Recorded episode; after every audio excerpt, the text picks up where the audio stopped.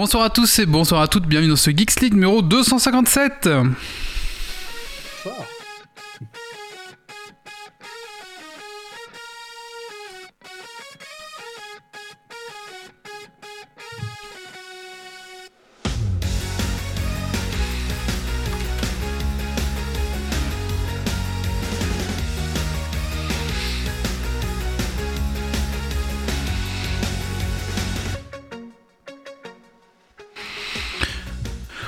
à tous et bonsoir à toutes, bienvenue dans ce Geeks League numéro 257 enregistré ce 31 mars 2023. Ce soir dans Geeks League, nous allons parler des news tech de la semaine et nous recevons euh, non pas un, non pas deux, mais trois invités et c'est trois créateurs de jeux de rôle belges. Donc ce soir ensemble, nous allons parler bah, essentiellement de jeux de rôle. voilà. On a bien sûr aussi les coups de cœur, coups de gueule et Grumpy nous a préparé un petit Dragon Quiz Point. C'est ça Grumpy? Ouais. Eh ben écoutez, c'est parti. Installez-vous confortablement dans votre fauteuil de train, de voiture, de bureau et bah lance un dé et puis monte le son.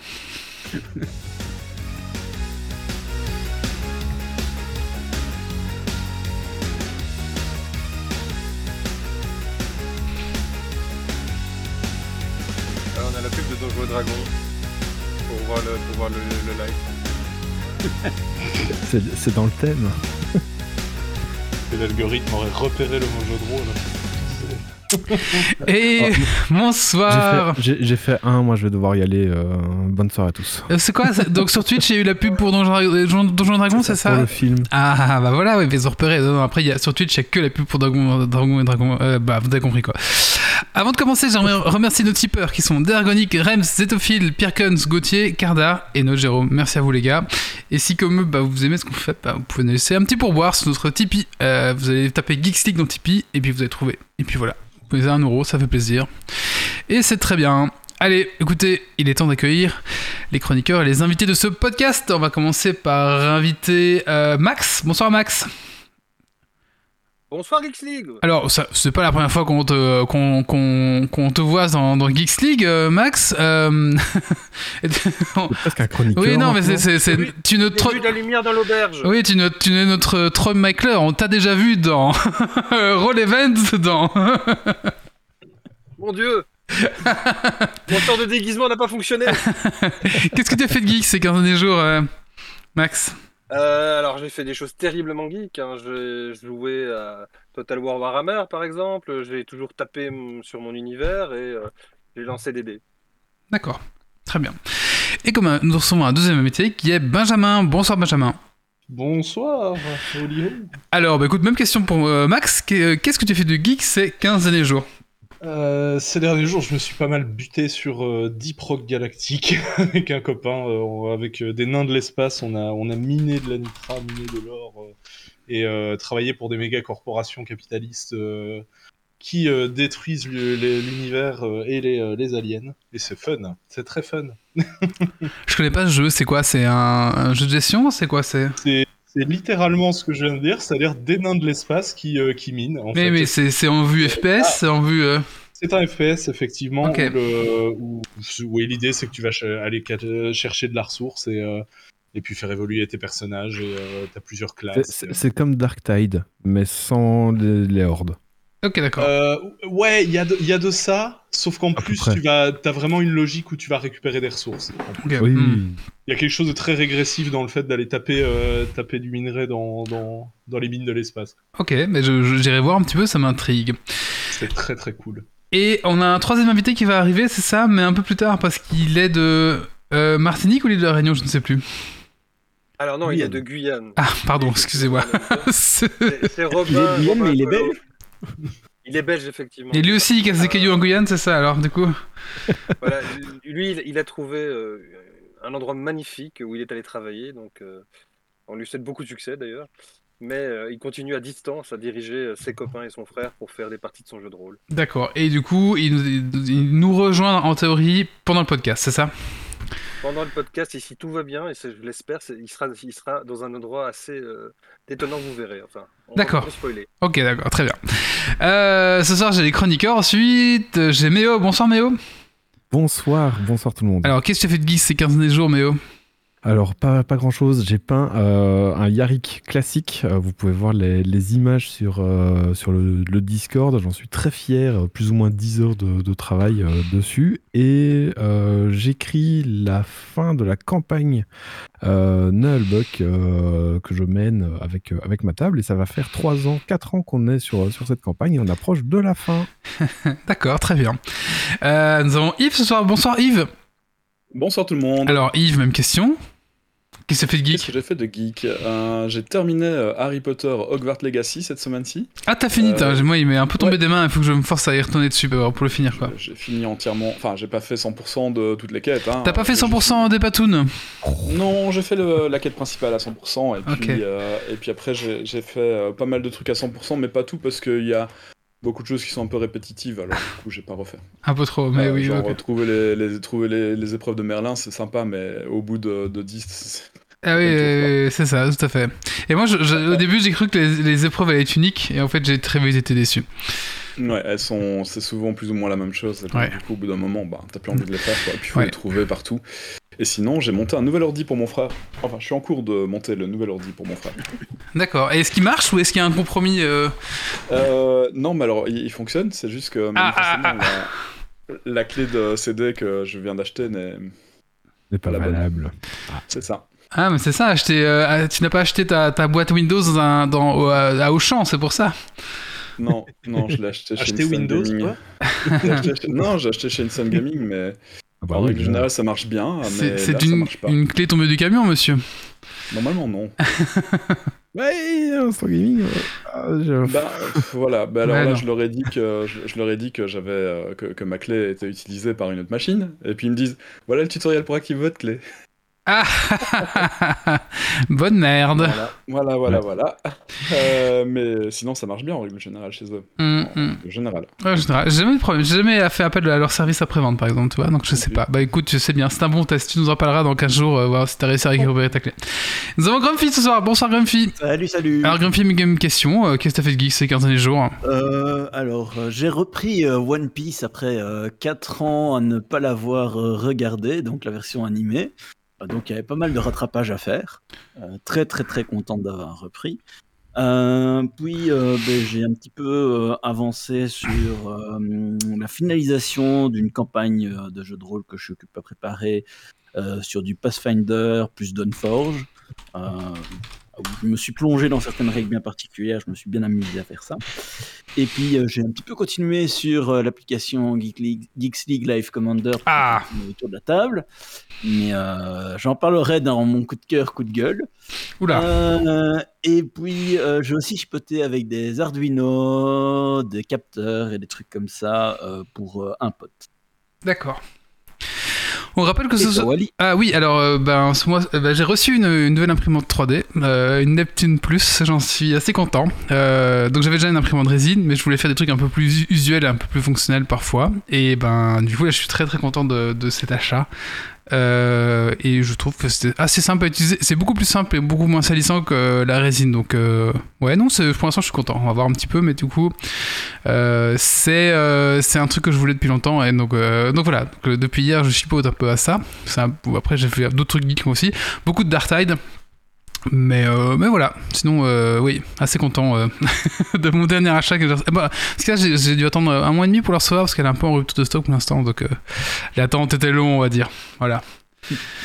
Sinon, je vais rappeler aussi que Geeks League était en multistream. Euh, on teste un petit peu ses fonctionnalités pour l'instant. Donc, on est en, en direct sur Twitter, Facebook, Kik, Twitch et YouTube. Voilà. Donc, si jamais, vous pouvez nous regarder sur plusieurs euh, canaux euh, en même temps pendant nos lives. C'est une petite fonctionnalité qu'on teste pour voir un petit peu euh, comment ça marche. Voilà. Bah écoutez, euh, on a fait le tour. Je pense qu'il est temps de se lancer dans les news tech de la semaine. Et, et- et moi, je vous dis déjà au revoir. Au revoir, un Méo. biberon à Au revoir, euh, bonne soirée. Bon podcast à tous. merci, merci. Petit, petit.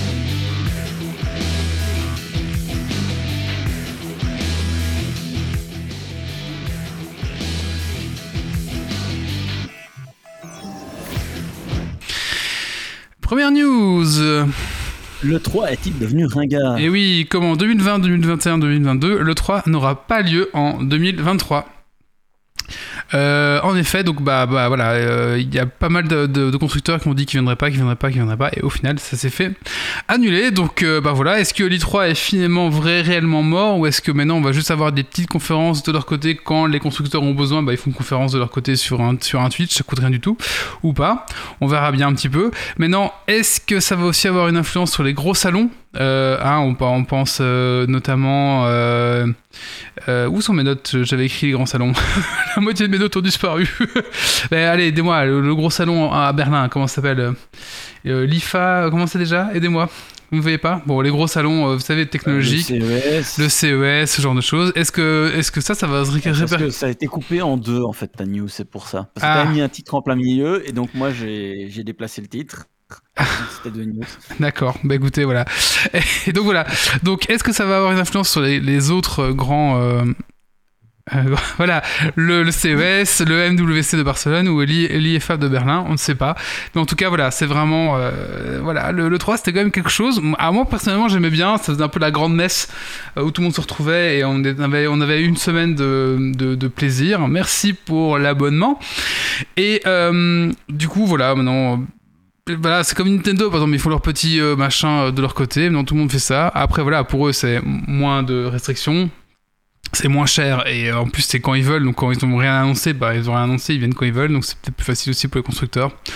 Voilà, c'est un peu triste, je pense, mais on verra. Est-ce que 2024, il y aura l'I3 Je pense que c'est la fin pour moi, mais on verra bien. Après, les gens ont pris aussi l'habitude de faire des choses à distance, donc Mhm. peut-être que c'est la fin aussi de ce genre de gros truc où en fait tu peux déjà tout voir à distance. Oui, peut-être, oui, oui, c'est ça, oui. On verra bien. Voilà.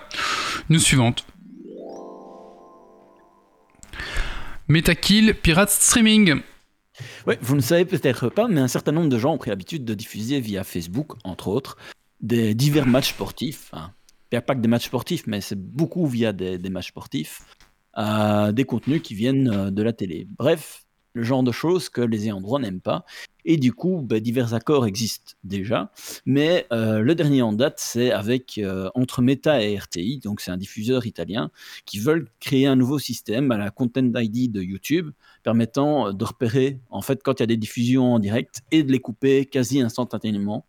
Donc par exemple quand il y a un match de foot, ben, on va remarquer que euh, ben, y a des, sons par exemple qui vont être émis, euh, qui vont pas spécialement être entendus par nous, mais qui vont être captés par des, algorithmes qui vont le repérer, qui vont se dire ah c'est pas officiel, on coupe. Euh, parce que ben, ça leur fait des pertes financières et que les gens qui ont payé des droits euh, très très chers pour pouvoir diffuser un match de foot ne veulent pas que quelqu'un qui ne paye pas sa licence pour accéder à sa TV euh, ben, euh, puisse le regarder. Voilà. Ça me fait penser à la licence Donjon Dragon, ça où je me trompe, non? Ouais. Il y a, Ouais, y un des- concept Ouais. d'ayant droit dans le coin, euh, c'est souvent dans la même façon. hein. Je savais même pas qu'il y avait ça sur Facebook. Enfin, après, je vais plus trop sur Facebook. Dire, en ouais. fait, j'ai remarqué ça quand euh, il y, a, il y a mes cousines qui jouent beaucoup au hockey euh, et qui essayent de regarder les matchs. Et le problème, c'est que c'est compliqué d'avoir accès à. Wally, t'as ton casque qui est juste à côté du micro, donc Pardon, fait désolé, pardon, ouais, je vais C'est reculer un peu. compliqué en fait de regarder certains, euh, certains matchs en direct.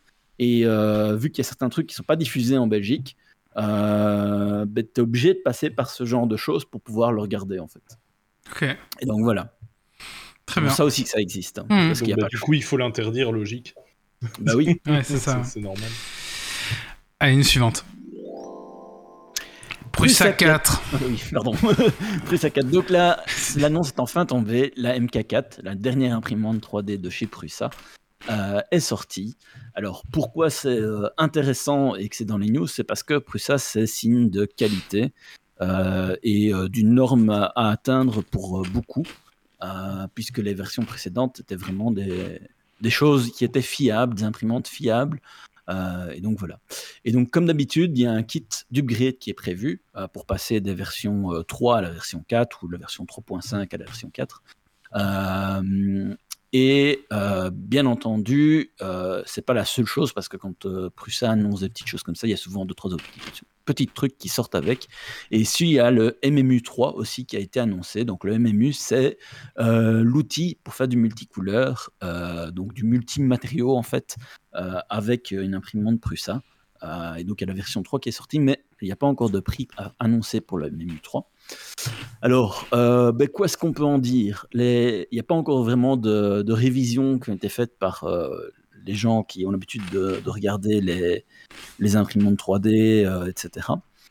Euh, mais euh, les annonces euh, de ce qui ont été émis sont vraiment très intéressantes. Donc, bien sûr, il y a tout ce qu'on peut attendre dans une imprimante en 2023, donc une carte 32 bits par exemple, etc. Mais aussi, il y a un système de changement rapide de bus, il y a la connectivité réseau, il y a une première couche qui est réellement niveau avec des capteurs qui vont palper la zone où ça va être imprimé et pas tout le plateau.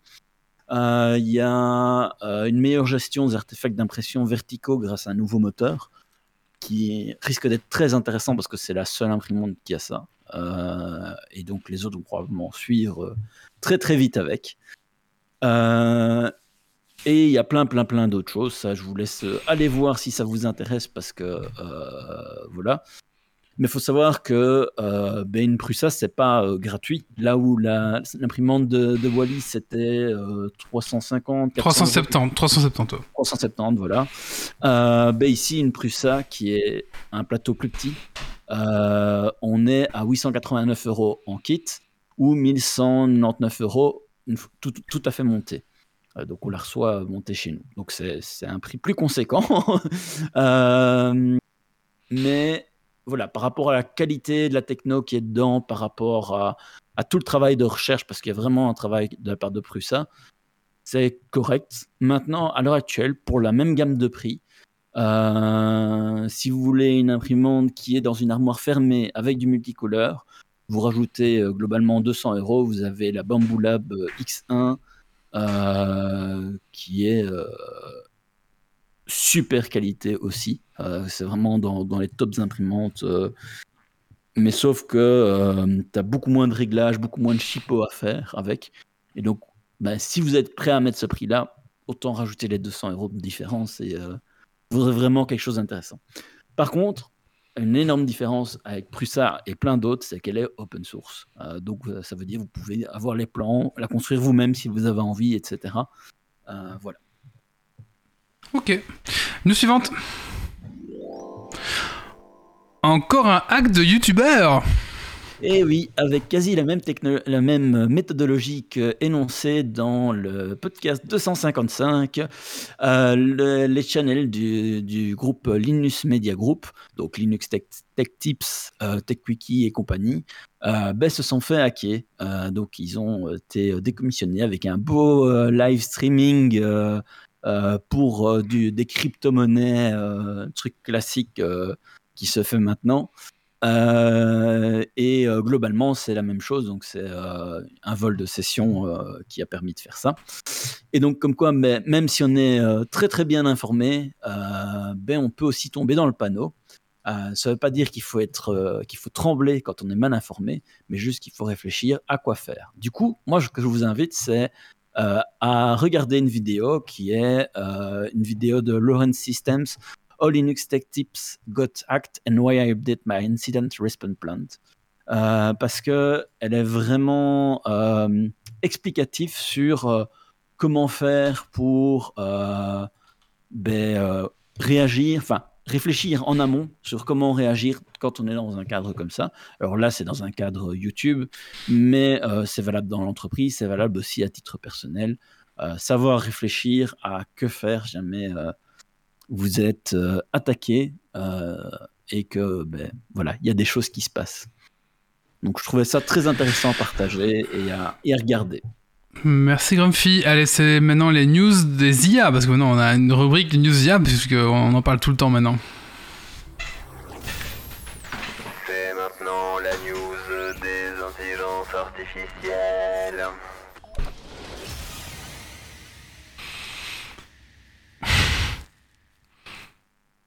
Euh, ah oui, pardon, j'oublie de faire le titre. D'habitude, c'est, c'est Doc qui fait ça. Elon Musk et des centaines d'experts appellent à une pause dans la recherche sur les IA, des risques majeurs pour l'humanité. L'intelligence artificielle pourrait-elle devenir un danger pour l'humanité? Certains experts et Elon Musk euh, le semblent. Ah, j'aime bien, il y a les experts et Elon Musk, tu vois, c'est, il a, tu vois, c'est, je sais pas pourquoi, il a, je sais pas s'il est à part ou s'il vaut plus que les centaines d'experts, je sais pas. En tout cas, voilà, ils ont fait tous un, un appel pour dire que ben, on allait un petit peu trop avec, euh, euh, les intelligences artificielles, notamment euh, le fameux chat GPT qu'on entend parler partout.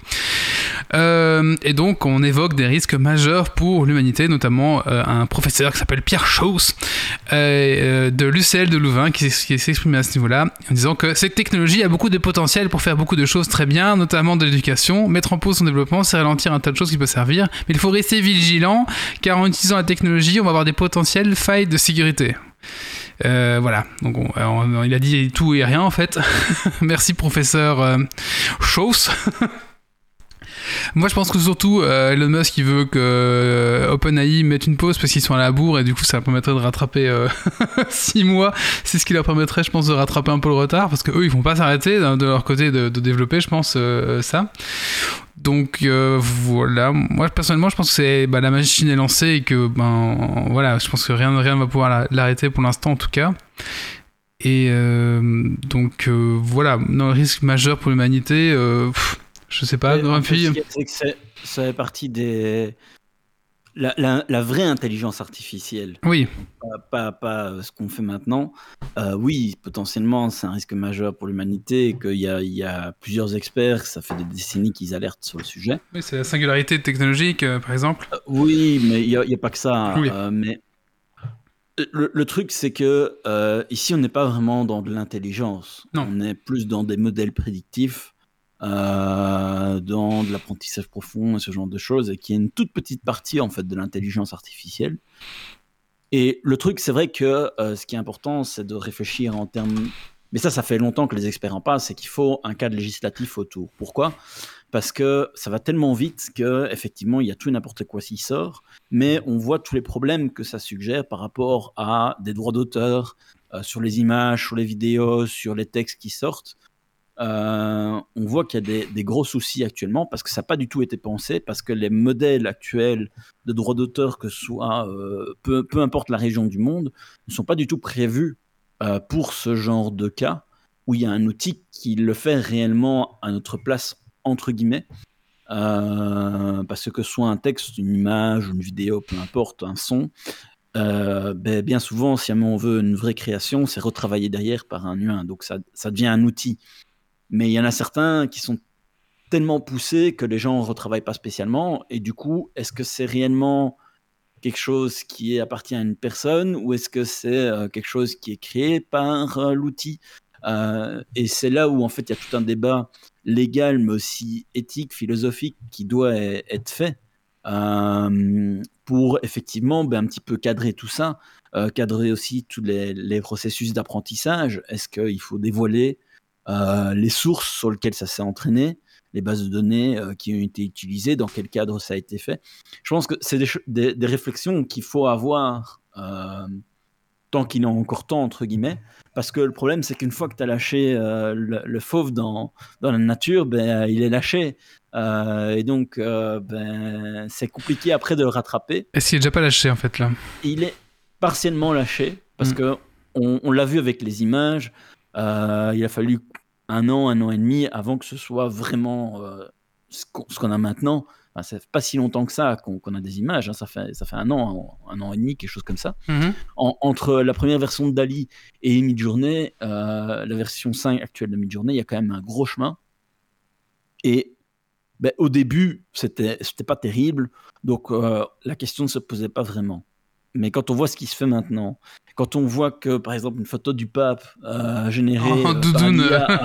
en doudoune a- affole complètement euh, les gens, euh, qu'une fausse image, une arrestation de, Dro- de- de Donald Trump euh, fait pareil, ben oui, on se rend compte que oui, il y a, il y a des choses qui doivent être réfléchies, mais après, ça c'est pour les images, mais moi je pense surtout aux textes, euh, aux vidéos qui vont arriver, euh, à la musique qui est déjà en partie là.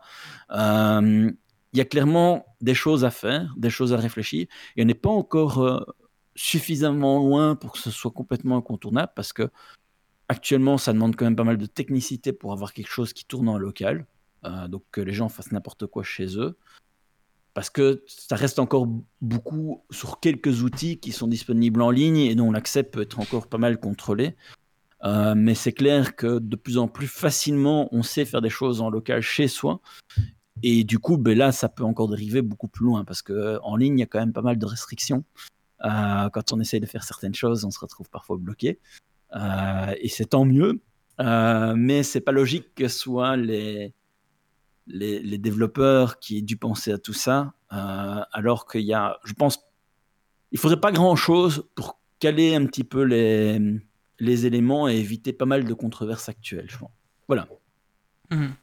D'ailleurs, il y a l'Italie qui est sorti, qui, a, hum, qui est sorti de ChatGPT, donc euh, euh, ça, va, ça va dégager. Donc en Italie, vous aurez plus accès à, Cha- à ChatGPT, voilà.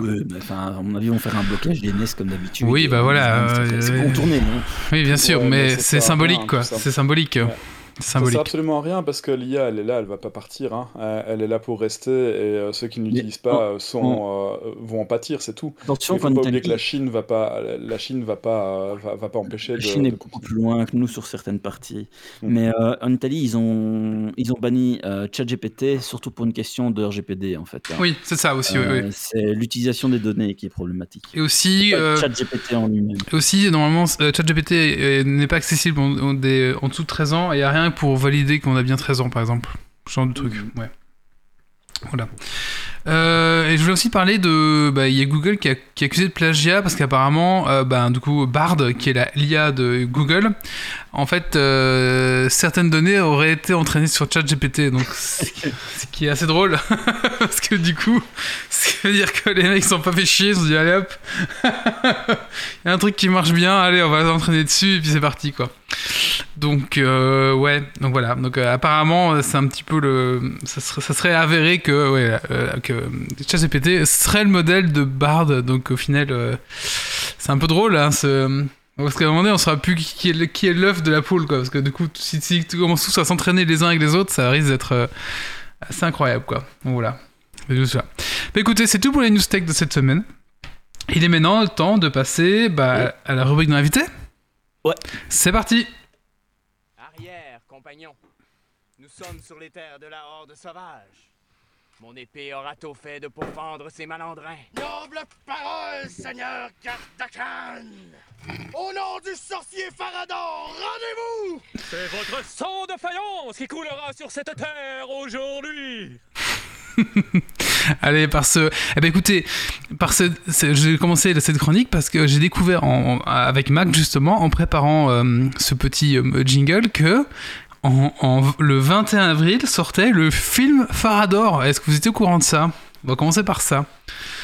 Pas du tout. C'est pas du tout non plus. Non? Benjamin? Non, bah, c'est c'est Benjamin qui a parlé, ça? Oui, oui, ça c'était moi, oui. Non, eh, écoutez, je viens de découvrir ça. Je n'ai vu aucune bande-annonce. Après, on a vu le film Donjon Dragon qui est un peu trusté, euh, bah, du coup, tout Twitch, machin. Ben, peut-être qu'il vaut peut-être mieux aller voir le 21 avril le film Farador. Euh, Convaincu. euh, je vais vous partager. Alors, c'est québécois, hein, donc c'est c'est une partie des. Alors, je sais pas si c'est tous les mêmes acteurs. Mais en tout cas, euh, mais en tout cas, euh, voilà, je vais vous partager la bande-annonce.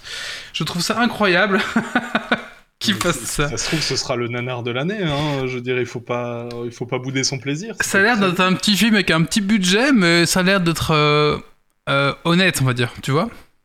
Mhm. Donc euh, voilà, je vous ai mis la bande-annonce, euh, je vous la mettrai en, en lien de ce, de- sur du, du podcast. Mais alors j'ai Ouais, découvert Moi, ça. ce qui me fait un peu peur, c'est que j'ai peur des, des blagues de vieux rôlistes. euh, Ah oui, ah, ça va être bourré de vieux. parce que Farador, voilà, c'est Oh, une certaine époque aussi. hein. Oui, mais ça représente une époque aussi. Je sais pas, on verra. Écoutez, je, je vous propose d'aller le voir quand même. Moi, s'il sort en Belgique, j'irai le voir, c'est sûr. Euh, parce qu'il me donne plus envie d'aller voir que. probable, dans genre- hein, quand même. Bah, après, ils vont pas sortir que au Québec. C'est c'est trop, c'est trop petit comme, euh, comme endroit. Toi, ils vont pas faire un film que pour le Québec, je pense. Il y a- il y a- il y a- Je sais pas si ça sortira au cinéma. Euh, au Québec, ça sort au cinéma, mais en, en France, j'ai pas trouvé l'info.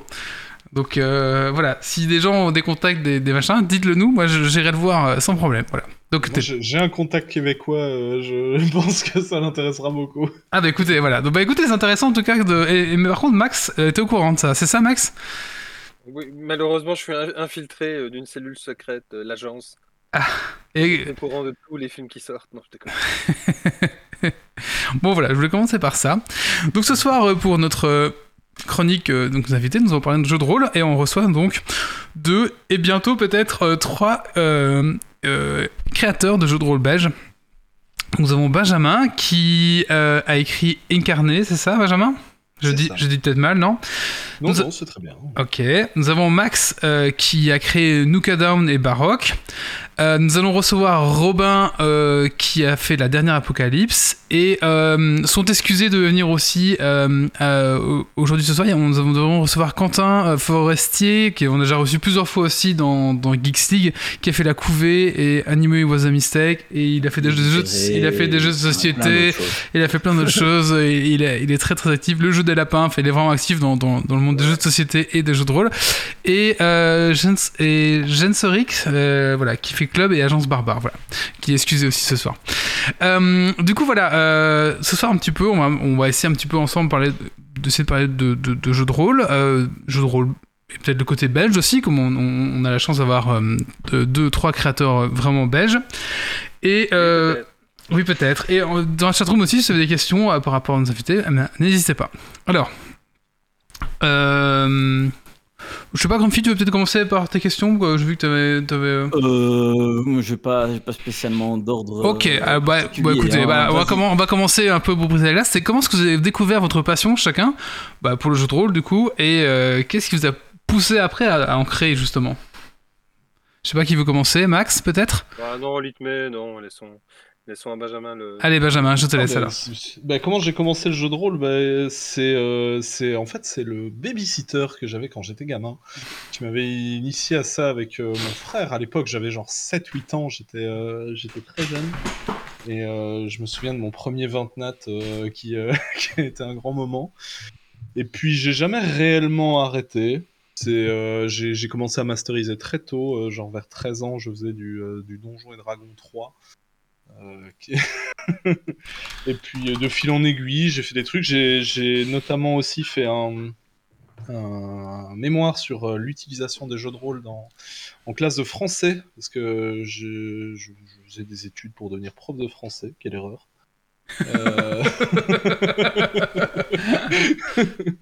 Mais et donc j'ai essayé justement d'introduire le jeu de rôle en, classe en tant qu'objet d'apprentissage. Ça a été un échec, mais euh, mais il y a, il y a du potentiel, il y a des choses à faire. Et donc bah, de fil en aiguille, j'ai créé mon jeu parce que j'étais dans une période de ma vie où je faisais pas grand chose et euh, bah, je me suis dit bah, pourquoi pas en vrai. Et euh, voilà. Et toi Max, dis-moi, dis-nous un petit peu. Alors, là, en prime, je vais vous donner la, la- la vraie histoire où j'ai commencé à découvrir le jeu de rôle. C'est avec le livre dont vous êtes le héros. On Ah, l'a tous connu quand on était gamin. c'est vrai, oui. J'en avais 4-5 à la maison et je jouais avec un D6 à l'époque. Je pense que c'était bien comme ça. On jouait avec un D6. Oui, c'est un D6, hein, oui. Ouais. Et chaque fois, j'allais de page en page, je dévorais ça. Et puis, il y avait ces créatures parfois qu'on avait à certaines pages. Vous êtes mort. Ah Et je les regardais dans tous les détails pour comprendre euh, à quoi ça ressemblait. Et parfois, tu avais un descriptif de la créature.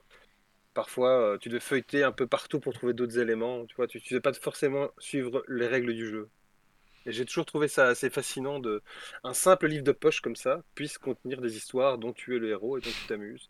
Ça, ça a été ma, ma première expérience. Et puis, c'est à l'UNIF vraiment que j'ai découvert le milieu du jeu de rôle. Parce que faut dire qu'il n'y avait pas vraiment beaucoup de clubs quand on était ado. Ça Moi, dépend de la région où tu es, ça. Bruxelles, j'en ai pas connu. On avait juste un gars qui calli- calligraphiait, qui disait qu'il en faisait, mais euh, il calligraphiait toute la journée sur sa, sur sa table, mais jamais il nous disait ce que c'était le jeu de rôle. Donc c'était un peu un mystère, et à l'UNIF, j'ai découvert avec euh, plein de gens qui en faisaient, et donc j'ai participé à des tables. Et comment ça, comment t'as commencé à créer du coup? Alors, j'ai commencé par le jeu de rôle grandeur nature pour revenir à mes, à mes passions. Donc, j'ai d'abord fait le jeu de grandeur nature où là, j'ai fait de la scénarisation et de la méta, euh, de la méta scénarisation. Et ensuite, je suis passé sur le jeu de rôle euh, papier il y a pas longtemps finalement, 2015, 2017, je me suis je me suis remis à, inventer des mondes et des univers. Que j'avais déjà fait à l'époque où Le Seigneur des Anneaux est sorti, sans le concrétiser. J'avais un, un truc que j'appelais Mirandar que j'avais écrit, où je faisais des, croquis, où je faisais des, images, euh, où je m'amusais à taper des textes euh, invraisemblablement longs, en m'inspirant de ce qu'avait fait Tolkien. Et puis, euh, je ne l'ai jamais développé tellement le monde était invraisemblable et pas assez poussé. D'accord. Ok, très bien. Très très bien. Euh, du coup, euh, ben, bah, comment vous, c'est quoi votre processus créatif lorsque vous, ben, vous, commencez, vous avez commencé, vous avez, est-ce que vous avez une technique de création ou est-ce que vous, avez pas de structure et vous laissez, voilà, est-ce que vous avez un processus créatif euh, pour écrire, Max, Euh, oui. la drogue, Oui. Il va falloir que je censure cette réponse. je, je ne répondais pas pour Max, hein, je, je, je- Non, non, non, non, non, c'est pas la drogue. Euh, Il y a un peu d'alcool dedans, mais du style euh, quand tu es à un événement, que tu bois un peu, et puis paf, il y a une idée qui me traverse. Et Donc c'est la drogue idée- en fait. Ah, techniquement, euh, techniquement. Techniquement, c'est légal. Donc je ne viole pas la loi, ne me faites pas avoir des emmerdes pour ça. Techniquement, c'est souvent quand je suis en jeu de rôle, grandeur nature ou dans du cosplay. Euh, je bois un petit verre et ci et ça, je regarde les gens et paf, je m'imagine des histoires avec les gens. Et puis je me mets à créer au fait des univers autour de ça. C'est comme ça que je, je fais es- essentiellement. Nucadon, alors ça c'est assez comique. C'est un post-apo, mais il y a une partie de là-dedans qui sont des gens extrémistes que j'ai rencontrés au cours de toute ma vie. Et donc c'est un peu, on va dire, un, comment dire, une peinture totalement euh, mélangée avec plein de styles, avec des éléments qui sont réels, des éléments qui sont imaginaires. Et donc j'ai essayé de faire par exemple plein de factions comme ça qui sont un peu euh, toutes extrémistes, aussi, aussi bien celui-là qui va pisser dans la rue avec une casquette d'étudiant, qu'on connaît tous, que euh, celui-là euh, qui sera euh, trotskiste maoïste et attends c'était quoi encore? Les mouvementistes c'est trotskiste maoïste et Anarchiste? Et ouais je sais plus comment j'avais il y en a un troisième truc mais qui fait chaque fois rire les gens mais j'ai un trou de mémoire mais bref je, je crée au fait chaque fois des trucs mais c'est, c'est- je sais plus si c'était pas le fait qu'ils te fait parce que c'est du style quand tu les vois ils sont toujours là shootés à fond euh. Donc chaque fois j'essaie de créer au fait quand je crée une faction et des éléments dedans quelque chose qui va attirer le sourire, le regard ou que les gens ont déjà vu ou déjà entendu. Ça permet finalement de, de garder un fil avec la réalité que les gens connaissent. Contrairement dans mon autre univers baroque, là c'est très différent. Là je m'amuse plus à euh, partir sur ce qu'on appelle le rétrofuturisme ou le steampunk, où je prends des éléments historiques que je mélange. Par exemple, j'ai l'Alexandriote, c'est une faction gréco-chinoise. Ça a existé dans à une époque, ça s'appelait l'Empire Kushian. Et je l'imagine à une époque plus victorienne, euh, ce que ça pourrait donner, avec un peu le style chinois de la tradition d'administration euh, longitudinale pendant plus de 6000 ans. Donc voilà, je, mélange des trucs comme ça et que je mets ensemble, mais je reste toujours dans des trucs où quand même, comme j'ai observé des trucs chez les gens, des costumes ou des approches ou des dialogues, ça me permet moi de, de garder un lien avec la réalité, comme ça les gens ne sont pas encore trop euh, perdus dans ce que j'écris. Euh, et toi, Benjamin? Ton, créatus- ton, ton processus créatif? Alors, si on parle vraiment de la création de jeu à proprement parler, moi, mon jeu, c'était surtout, ok, qu'est-ce que j'aime pas faire? Comment ne pas le faire? Mhm. C'était essentiellement ça. Par exemple, voilà, j'entends, j'entendais Max qui, qui disait tout à l'heure qu'il faisait des listes de sorts. Moi, c'est un truc qui me, j'ai, horreur des listes de sorts. Ça m'insupporte euh, au plus haut point. Du coup, j'ai préféré inventer un petit algorithme qui permet de créer le sort qu'on veut euh, dans, euh, dans, mon jeu. C'est juste en, quelques petits calculs, on sait combien de points ça coûte. Et, euh, voilà, on, lance le sort qu'on veut. Parce que je, suis un peu feignant sur ce genre de truc. Et donc, je tâche d'aller au plus simple. Pour ce qui est de la création d'univers, ça dépend parce que j'ai deux univers de prédilection. Euh, soit je fais euh, vraiment de l'univers d'Incarnae, donc mon, mon univers à moi qui est jamais qu'une, euh, un peu comme Max disait aussi, c'est une retranscription du réel. hein. Rien ne sort jamais, de- rien ne sort jamais de rien. Le, réel est suffisamment intéressant que pour qu'avec une petite touche de métaphore, on trouve des choses très intéressantes à dire. et, et à montrer. Et donc là, c'est un univers un peu science, science fantasy où euh, j'avais envie d'imaginer un univers où tout le monde faisait de la magie, quelles implications ça allait avoir sociétalement, comment est-ce qu'on fait pour gérer une société où tout le monde peut potentiellement lancer une boule de feu euh, sur son voisin euh, quand, quand on est un peu en colère ou quoi que ce soit. Et, euh, et avec un petit aspect un peu, un peu conte, avec des personnages anthropomorphes et tout. Enfin bref, il y a... j'ai même écrit trois livres sur, sur cet univers, pour le coup. Donc ça vient plus ou moins naturellement. Et puis après, j'ai un autre univers de prédilection qui n'a rien à voir, c'est fruits et légumes, euh, où on joue des produits de supermarché et on fait les crétins pendant deux heures et, euh, et on s'amuse et, et voilà. et on fait des jeux de mots de merde autour, euh, autour de, de, de nos produits. Et, euh, Ah, et donc Après, là, ça bah, peut être délire, hein, ça peut être très très. J'avais une question. Quelqu'un sait qui a tué Madame Salsifi? Euh, si tu ne veux pas le savoir. non, non, mais là, là, là, on, là, on parle vraiment effectivement d'un truc complètement délirant où on n'est pas là pour se prendre au sérieux du tout, euh, mais, euh, mais qui, euh, effectivement, en convention, est exceptionnel. C'est essayer juste d'imaginer euh, ce que d'avoir des enfants euh, à une table qui s'amusent à avoir juste de jouer un citron euh, ou, un, ou un petit kiwi euh, à faire n'importe quoi et vous réalisez tout le potentiel que que- qu'un jeu de rôle peut avoir sur, sur l'esprit des gens. Tous les rôlistes savent euh, à quel point ça a changé leur vie. Et, euh, et ça peut commencer avec des débilités de ce genre aussi. Et c'est bien parce que pour un MJ qui est habitué à raconter des salades, euh, bah, ça passe très bien quoi. Ah, bien joué Bien joué, bien joué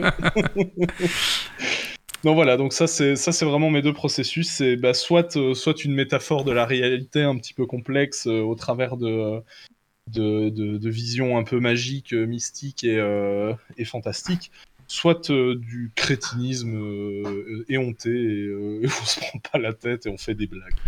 D'accord, très bien. Est-ce qu'il y, a- il y a un logiciel que vous utilisez ou est-ce que vous utilisez Word? Euh, bah moi, étant graphiste, euh, j'aurais tendance à utiliser InDesign, mais mais voilà. Après, c'est euh, Bah, Très euh, bon choix, très très bien, voilà. Ouais, je sais pas en vrai, mais euh, mais donc euh, donc ouais, moi j'ai tendance à utiliser des programmes hein, autrement plus puissants, mais euh, mais mais en l'occurrence, non.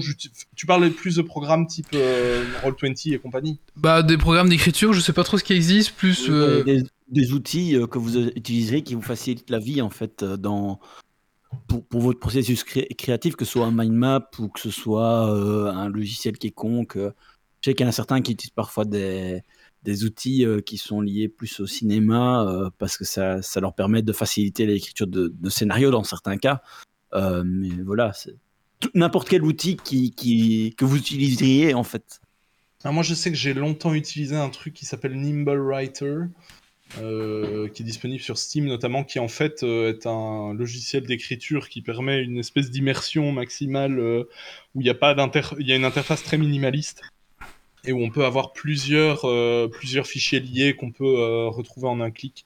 Plutôt pratique à partir du moment où on veut se focaliser sur ce qu'on fait et pas et pas se disperser. Mais après, au-delà de ça. non, je pensais pas vraiment le programme qui fait le, le, le- qui fait l'artiste en quelque sorte. Ok, et toi Max, t'as un, un programme... euh, J'en ai plusieurs. J'ai une grosse partie de la suite euh, Adobe que j'utilise. Donc il y a InDesign, Illustrator et euh, Photoshop. Donc, ce qui m'arrive parfois de, de retoucher certaines, euh, certaines cartes que je fais. Je m'amuse à faire des, des cartes pour représenter les, les villes, les, les- les quartiers. J'utilise aussi Midjourney. ah, C'était ma question suivante, c'est c'était est-ce que vous utilisez des IA, Eh mais oui. ouais, ouais. Bah oui, bien sûr. Parce que c'est- extraordinaire, mais quand tu lis au fait aussi, c'est que ça ne t'appartient pas réellement, puisque toute image que tu produis, ils peuvent toujours la réutiliser pour produire autre chose. Mhm. Donc c'est c'est juste un support pour montrer à un éditeur, voilà, euh, c'est à ça que je pense, grâce à Midjourney. Et souvent, en fait, c'est assez comique. C'est exactement dans les, dans les, dans les pâtés que j'écris, ce que je cherche à avoir. À part parfois où il y a des erreurs, on doit retravailler les virgules ou les informations. Donc c'est ça qui est aussi extraordinaire, c'est que avec un bon descriptif, les bons mots-codes, tu obtiens plus ou moins ce que tu veux. Ok. Est-ce que vous avez marqué sur votre CV que vous faites du jeu de rôle? Je- Benjamin, t'as retrouvé un travail. ouais, ouais, ouais, non, non, ben, moi, c'est-à-dire, là, je travaille comme, euh, comme graphiste dans une, euh, dans une imprimerie spécialisée dans la prototypage de jeux de société. Ouais. Euh, et, euh, et donc, bah voilà, forcément, dire qu'on aime les jeux, Oui. c'est- c'est plutôt un bon point dans, Ah, ce, c'est- dans ce genre de, très de- bien. de boulot. Et euh, donc, oui, je l'ai mis euh, sur mon CV, en l'occurrence. Et euh, ça fait son petit effet. euh, J'arrive à le défendre. Je, je- je crois que Grumpy l'a marqué aussi dans son CV, non? Euh, ouais, moi j'ai une anecdote par rapport à ça, c'est qu'à un moment donné j'ai postulé euh, quelque part, je l'avais pas marqué la première fois euh, que, que j'étais rôliste, et puis euh, ça se passait euh, moyen, et ils m'ont rappelé en fait parce que le candidat qu'ils avaient choisi au départ euh, n'avait pas été pris, et entre temps j'avais mis à jour mon CV dans lequel j'avais marqué ça, et me fait ah c'est dommage que vous l'avez pas mis la première fois. Euh, parce que euh, voilà. Euh, et du coup, voilà, c'était quelque chose où, comme quoi, parfois, ça peut servir. Et tu as eu le travail, du coup? Ben non, parce que ça ça Merde. m'intéressait pas, en fait. Euh, Ouais. euh, c'était pas, pas spécialement. Voilà, c'était intéressant, mais sans plus. Euh, et donc, euh, voilà, je, je préférais prendre autre chose, mais je trouvais le, le truc intéressant de se dire que parfois, ça peut être intéressant de noter toutes nos, nos- nos passions. Voilà. Je Ouais, suis d'accord. Moi, j'ai eu mon travail parce que j'avais, enfin, notamment parce que j'avais écrit que j'étais podcasteur dans, dans, dans mon CV. Donc, si vous voulez, voilà, comme quoi, hein, parfois, euh, c'est les lignes de la fin qui, qui comptent le plus que, que le reste, quoi. Ah, c'est bien. Ouais.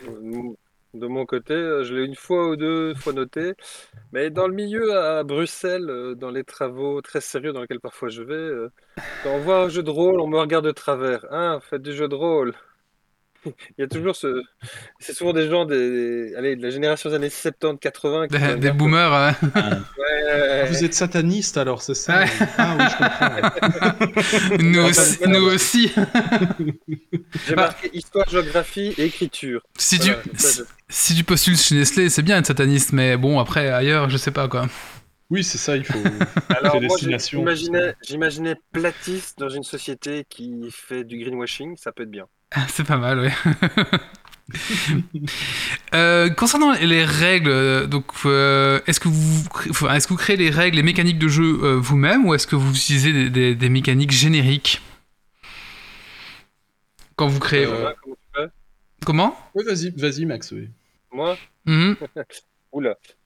Euh, bien, c'est assez comique. Pour un de mes jeux de rôle Nucadon, euh, j'ai repris un système qui m'a été conseillé, qui est très simple d'utilisation, qui est le, système de euh, World of Darkness, qui est donc un peu euh, tout ce qui est vampire et loup-garou.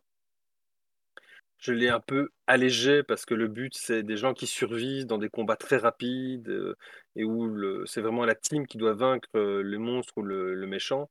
Sinon, ils perdent des gens.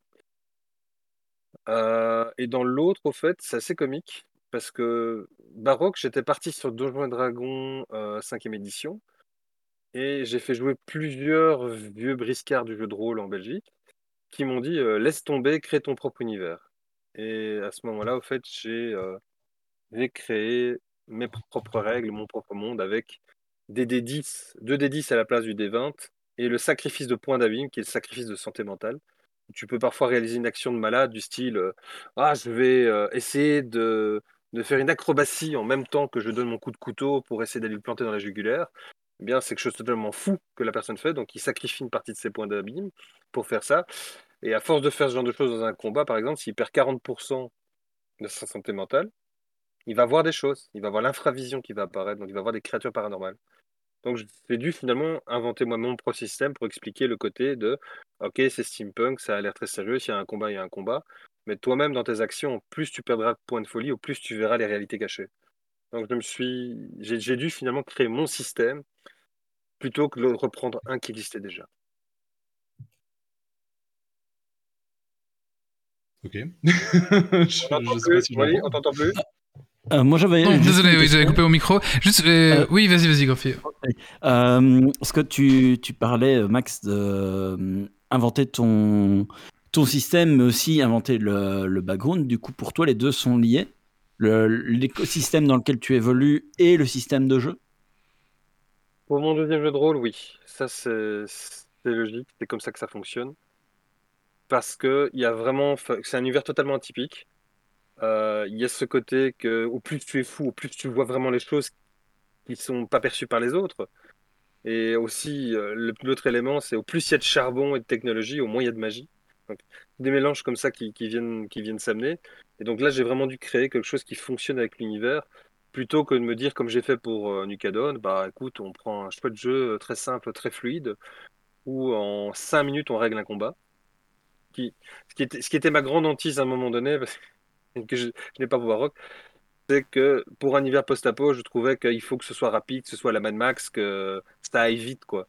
Qu'on ait ce, ce sentiment d'être vraiment euh, dans. euh, tu donnes des coups, tu prends des coups et, et ça doit être fluide.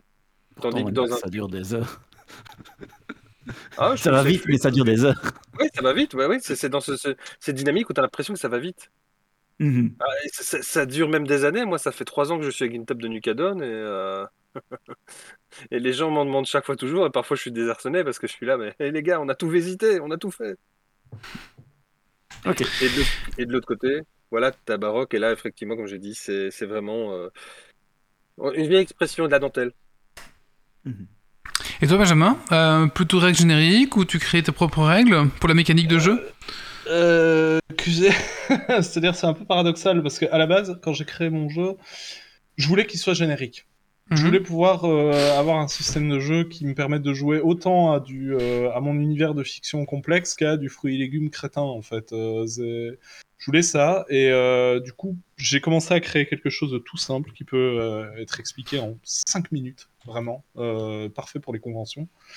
Et, euh, et qu'on peut venir en fait, c'est un, un jeu modulable. L'idée, c'est qu'on a un corps, euh, un corps de règles qui est, euh, qui est très simple, qu'on apprend en 5 minutes. Et par la suite, on peut venir greffer euh, différents, euh, différents modules de règles qui vont développer tel ou tel aspect, euh, avoir des combats plus tactiques, des combats plus, plus spécifiques, du roleplay, etc. Ça, c'est vraiment selon, selon ce qu'on veut faire. C'est un jeu à la carte. Tout en étant que ce jeu générique-là, je l'ai quand même pensé pour qu'il fasse sens avec l'univers que je développais en parallèle, concrètement. Parce que c'est vrai que, comme disait Max, on peut pas vraiment séparer un univers de son de son système de jeu, c'est quelque chose qui est intrinsèquement lié. Même, même, on va, même un jeu comme Donjons et Dragons, qui est hyper, enfin, qui est quelque part le truc le plus générique du monde, euh, il est quand même euh, axé sur des personnages très héroïques, très puissants, beaucoup plus que le, le, Pégu moyen. Et, euh, et c'est ça qu'on veut faire ressentir aux joueurs qui ne sont pas juste des, des, simples, des simples paysans. Là où, je sais pas moi, quelque chose comme, euh, comme un jeu euh, comme l'appel de Cthulhu, le, système de jeu est pensé pour qu'on soit fragile euh, et, et nous faire ressentir une anxiété face au monde qui nous, qui, qu'on nous présente. Donc oui, on a besoin d'un, système qui, qui soit représentatif de l'ambiance qu'on veut, qu'on veut donner, tout en étant que, ben oui, j'avais pas envie de créer plein de jeux différents, j'avais juste envie de créer un jeu de rôle. Et euh, bah donc j'ai fait un truc aussi générique que possible, tout en gardant ma personnalité. Voilà. Ok, merci. Euh, on parlait justement des, boomers qui voyaient les, les, comme des satanistes. Est-ce que vous trouvez, est-ce que vous pensez que le jeu de rôle papier a évolué au fil du temps? Euh, Notamment, bah, on a eu Stranger Things qui a peut-être redonné une, des- je sais pas, qui a un peu remis ça en avant aussi pour une, une certaine génération. Et comment est-ce que vous voyez l'avenir du jeu de rôle? Donc l'évolution et l'avenir et l'avenir. Mais c'est bien ce que tu dis parce que tout à fait, il y a une évolution. Et surtout, elle est graphique, je pense. Elle est éditoriale et graphique. Les tout premiers jeux de rôle avaient très difficiles à se faire éditer, euh, excepté les Américains, mais c'est parce que finalement, c'est par eux qu'on a tout appris. C'est- de l'américanisme. hein. C'est un produit qui venait des États-Unis, dont Jouer Dragon et encore d'autres qui a été créés à la même époque, qui a fini par traverser et arriver de l'autre côté de l'Atlantique. Et je me souviens encore des témoignages des premiers qui ont fait éditer ça en, Europe. C'était des bandes de potes qui négociaient euh, les, les- les- droits pour, euh, en disant écoutez, c'est tout petit ici, ça va peut-être pas fonctionner. Et que finalement, aujourd'hui, on est venu avec des grosses sociétés comme Black Boat Edition, ou même des toutes jeunes comme Agathe Studio, qui finalement révolutionnent certaines travaillant de côté très commercial, très stratégique, comme Black Book Edition. Et de l'autre côté, Agathe Studio, qui, qui le disait dans sa dernière conférence, j'avais été écouté, bah, nous, on fait pas d'enquête de marché parce que tout simplement, on a une communauté atypique. On est une niche dans la niche. Et on sait que ce qu'on va sortir va leur plaire. Ils ils ont sorti euh, Dragon, qui, qui vient en fait aussi dans notre jeu euh, américain. Et ils ont également sorti, ben, qu'on les connaît plus comme ça, les ombres d'Esteren. C'est ça qui les a fondés. Mhm. Et donc, quand, et donc chaque fois au fait que tu as des maisons d'édition qui naissent, elles ont un genre particulier. Si tu prends les 12 singes, c'est une bande de 12 potes qui ensemble éditent des jeux. Tu as, tu as chaque fois, donc il y a une richesse qui a été apportée avec le temps, qui est extraordinaire. Et surtout, la qualité du jeu de rôle, bah, je vous montrais là le, le livre là tout à l'heure, je vais vous montrer un autre. Le livre d'une que nous a montré euh, offline, ouais. Voilà. Donc là, je vais le montrer à tout le monde parce qu'il est splendide. Ce livre-là, il est, il est extraordinaire. Quand tu regardes le travail qui a été fait au niveau de l'édition, il est vraiment bien, bien présenté. Je vais vous marquer à la maison Corino. J'espère qu'on m'en voudra pas. tu as vraiment ça. Et puis, il y a aussi, voilà, je parlais de Black Book Edition. Tu as ça, Roll and Play. Là aussi, il y a un travail magique qui a été fait. Et, euh, et c'est du cinquième édition, c'est du cinquième édition de Donjons et Dragons. Et tu trouves pas mal, pas mal de travail qui a été fait justement pour rendre l'univers euh, encore plus trépidant si tu aimes euh, ce genre d'univers. Donc, je trouve qu'il y, a- il y a un travail qui a été fait au niveau des, des maisons d'édition qui n'a plus rien à voir avec ce que c'était il y a 20 ans. Mhm. Oui. C'est Oui. c'est une question assez complexe au final parce que. Allez, déjà, déjà, déjà dans les années 80, Donjons et Dragons, c'était euh, c'était 80% du marché de, de, de l'édition euh, du jeu de rôle. C'était Ouais. Et même encore aujourd'hui, à mon avis, c'est encore pire en réalité. Et avec les- le, film ouais. qui arrive. euh, et Donjons Dragons installe une hégémonie totale euh, autour de, de ses produits. Avec le film Farador, tu parles, hein, c'est ça Oui, exactement, le film Parador. oui, oui, clairement, ça va être le banger euh, de l'année.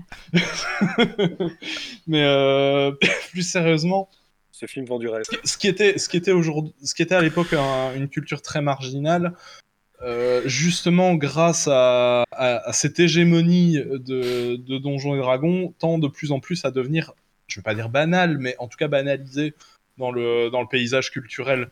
Donc forcément, beaucoup plus de gens se réapproprient le, le- le concept du jeu de rôle, de se, faire son propre jeu, même si éditorialement, ça commence à être compliqué, je pense, de, de, de, de faire éditer son jeu. C'est très très cher, hein. C'est extrêmement Oui, compliqué à faire. euh, c'est Mais- des- Ouais, et puis et puis il y a eu des crises. Bon, ça, on pourra ne ne peut pas en discuter ici, mais ils ont aussi subi des crises qui, qui les ont fait embarquer. Oui. Mais en tout cas, il y a effectivement de plus en plus de gens qui jouent, ou au moins qui essayent de jouer. Mhm. Il y a moins ce côté où, comme on disait, euh, bah, tu fais du jeu de rôle, t'es sataniste, euh, c'est ça. Il y a beaucoup moins cette idée. On sait que c'est juste une autre manière de jouer et qu'il y a tout à, que c'est tout à fait euh, légitime euh, comme manière de faire. Oui, et il y a Euh, de plus en plus d'endroits aussi où on peut euh, y accéder. Parce que moi, je me rappelle, étant jeune, il y avait euh, bah, quelques magasins qui avaient, euh, au fin fond du cave, à côté du local poubelle, souvent, euh, bah, tu avais une table qui était disponible. Euh, maintenant, il y a quand même pas mal d'écoles où euh, c'est possible de le faire directement. Euh, Il y, a, il y a des clubs partout qui s'ouvrent. euh, Enfin, c'est Puis il y a des, il y a des l'accessibilité est programmes. énorme. Il y a une Roll20 nuance. qui changer les choses aussi. Il y a une nuance, cultu- il y a une nuance culturelle. Euh, on a rencontré les fans de jeux de rôle en Flandre. Ils n'ont que deux clubs, et c'est des clubs dédiés à Donjons et Dragons. Un à Mechelen et un à Ghent. Donc, en- côté francophone, c'est beaucoup plus développé, par exemple, que côté néerlandophone. C'est aussi pas si étonnant. voir. Mais, euh, ça m'étonne pas tant que ça dans la mesure où c'est un jeu qui, euh, qui se base essentiellement sur le langage et probablement que c'est plus facile de diffuser une culture quand tu as beaucoup plus de, de, de- de personnes qui partagent ta langue euh, que, que quand il y en a peu. Et en l'occurrence, bah, en Flandre, euh, qu'ils se comprennent pas toujours entre un gantois et un, un anversois, ça doit pas toujours être simple de s'organiser pour, euh, pour parvenir à, à fédérer autour de ça. C'est assez marrant, ce sont les, les Pays-Bas qui les ont fédérés. C'est vrai? Oui. J'avoue que c'est marrant. Et ils ont plusieurs éditions euh, basées sur Donjons et Dragons 5e édition qui viennent effectivement de petites maisons d'édition de copains. euh. Donc on, on se retrouve dans un phénomène chez eux qu'on a connu nous il y a 20 ou 30 ans. Et c'est assez intéressant. Et je sais pas si ça joue aussi, mais il y a le, le phénomène Twitch. Donc on avait reçu il y a, Oui. il y a quelques épisodes Fibre Tigre, Tigre Fibre, je sais jamais. Ti- fibre Tigre ou Tigre Fibre, je sais jamais. Euh, Fibre Tigre. Fibre Tigre, qui lui, bah, justement, fait du Twitch avec ses, avec ses, ses podcasts. Est-ce que ça aussi, c'est un, un nouveau canal qui, qui peut amener du monde euh, au jeu de rôle et qui va faire évoluer le jeu de rôle? Vous pensez? Tout à fait. Ouais. C'est l'avenir, je veux dire, en plus de, euh, je veux dire, de la pub sans le vouloir, de- de- du système style euh, Foundry, OneDND et autres. C'est l'avenir, c'est de mêler tout ça aujourd'hui, c'est d'utiliser à la fois les moyens de diffusion dans les réseaux sociaux, mais également tous les petits euh, moteurs de jeu qui te permettent de créer ta carte. Maintenant, de plus en plus, ça va à la 3D. Il y a plein de produits qui sont déjà disponibles sur Steam où tu peux en 3D faire euh, des activités en tant que maître de jeu. Mais c'est en passe de changer, quoique j'ai remarqué qu'il y a une très grosse demande aussi pour retourner dans les clubs, pour retourner à jouer entre copains. Hmm. Sauf quand on est trop distendu. Alors là, il y a. Enfin, non, pas que je raconte, c'est pas français ça. Sauf quand on est Trop éloigné, éloigné. trop. Si vous êtes distendu, allez peut-être voir un médecin. vous, venez vous venez me voir, je vais vous expliquer comment c'est quand on perd des points de santé mentale. Bon. Et, et au fait, quand tu es trop éloigné, Discord est une vraie aide là-dessus. Hmm. D'accord. Mais j'avoue que moi, j'ai l'impression que le, le jeu de rôle, c'est quelque chose qui est essentiellement un truc de proximité. Même si je comprends l'intérêt de diffuser ça sur Twitch, sur, euh, sur des, des plateformes externes, au final, pour le spectateur, bah, ça reste un spectacle. C'est pas une partie qui joue, en fait. Il y a quelque chose de bizarre dans le fait de consommer, enfin, de mon point de vue, hein, je veux dire, euh, je, je ne, je ne juge personne. Euh, mais a- je trouve qu'il y a quelque chose de curieux d'aller consommer euh, des, des spectacles de gens qui jouent à des jeux de rôle, dans la mesure où vous imaginez avoir des, des personnes dans votre salon pendant que vous êtes en train de jouer une partie et qui se marrent pendant que vous faites des trucs. Enfin, il y, a- il y a quelque chose d'un peu, un peu angoissant Ouais, mais- autour de tout ça. Ouais, Pas- après, euh, pour moi, c'est comme quand on voit quelqu'un jouer à un, Oui. jeu, un jeu vidéo, c'est la même, même idée pour Pas moi. plus étrange qu'un mec qui joue aux jeux vidéo, quoi, ouais. Oui, tout à fait. Maintenant, est-ce que, est-ce que ce, ce processus-là nourrit vraiment la curiosité? Je l'espère. Franchement, tant mieux si ça aide des gens à, à- à se tourner vers le jeu de rôle euh, et que ça les pousse à essayer. Euh, je sais juste pas si les gens viennent parce qu'ils sont curieux du jeu de rôle ou si parce qu'ils veulent consommer un spectacle avec des gens qui connaissent et Oui, avec des stars et des machins, ouais. Je sais pas. Ouais. C'est une très bonne Euh, question. non plus. Mais c'est- bien parce que je, je vais parler d'une autre chaîne. Je, je participe également sur page JDR à une campagne Night. Et on se pose la question actuellement de pouvoir toucher une grande audience dans le jeu de rôle belge. Et il y a 160 personnes qui nous suivent, excusez-moi de le dire, mais malgré qu'on fait, c'est pas, pas grand-chose comparé à des millions que AlphaCast, enfin, des, des 50 000, des 75 000 qu'AlphaCast parfois a. On est tout petit ici en Belgique et on n'a pas vraiment de moyens de diffuser ça grandement. C'est pas du jeu de rôle grandeur nature, donc ça touche pas Billard. Il n'y a pas de collectif des auteurs et des rôlistes ou des clubs qui existent pour nous aider ou pour diffuser ce qu'on fait. Donc on est, on est un plus petit secteur, beaucoup plus, euh, comment dire, euh, beaucoup plus en demande de, de soutien finalement que d'autres qui ont déjà reçu. Et ce que je trouve intéressant aussi, c'est que c'est un secteur où les, les, les auteurs, les éditeurs, tout le monde se donne des coups de main et se donne des renseignements ou essaie de s'organiser. Et ça, c'est extraordinaire. Alors, est-ce que vous pourriez partager une expérience mémorable de jeu de rôle euh, que vous avez créé ou joué? Une seule, hein, parce que je y en a plusieurs. Elle est la plus drôle, on va dire, la mieux. Benjamin, vas-y. Ah bah, Pour revenir sur du fruits et légumes. euh, donc imaginez que tout ce que je vais vous raconter, ça se fait sur fond de musique de Bob l'éponge. hein. Ça, ça rendra encore le truc plus comique. Non mais vraiment, hein, c'est- vraiment passé comme ça. Ah, ouais. J'avais j'avais écrit un scénario euh, bidon où c'était c'était juste voilà la, princesse framboise a été euh, fruitnappée. Euh, il faut aller la sauver des, des, produits euh, des produits préparés qui, euh, qui veulent qui veulent faire la guerre aux produits frais. Et, et au final, les, joueurs se sont complètement rincés la rondelle jusqu'à production d'électricité du scénario. Ils ont juste essayé de monter une, une guerre avec le rayon bricolage, ce qui a fonctionné.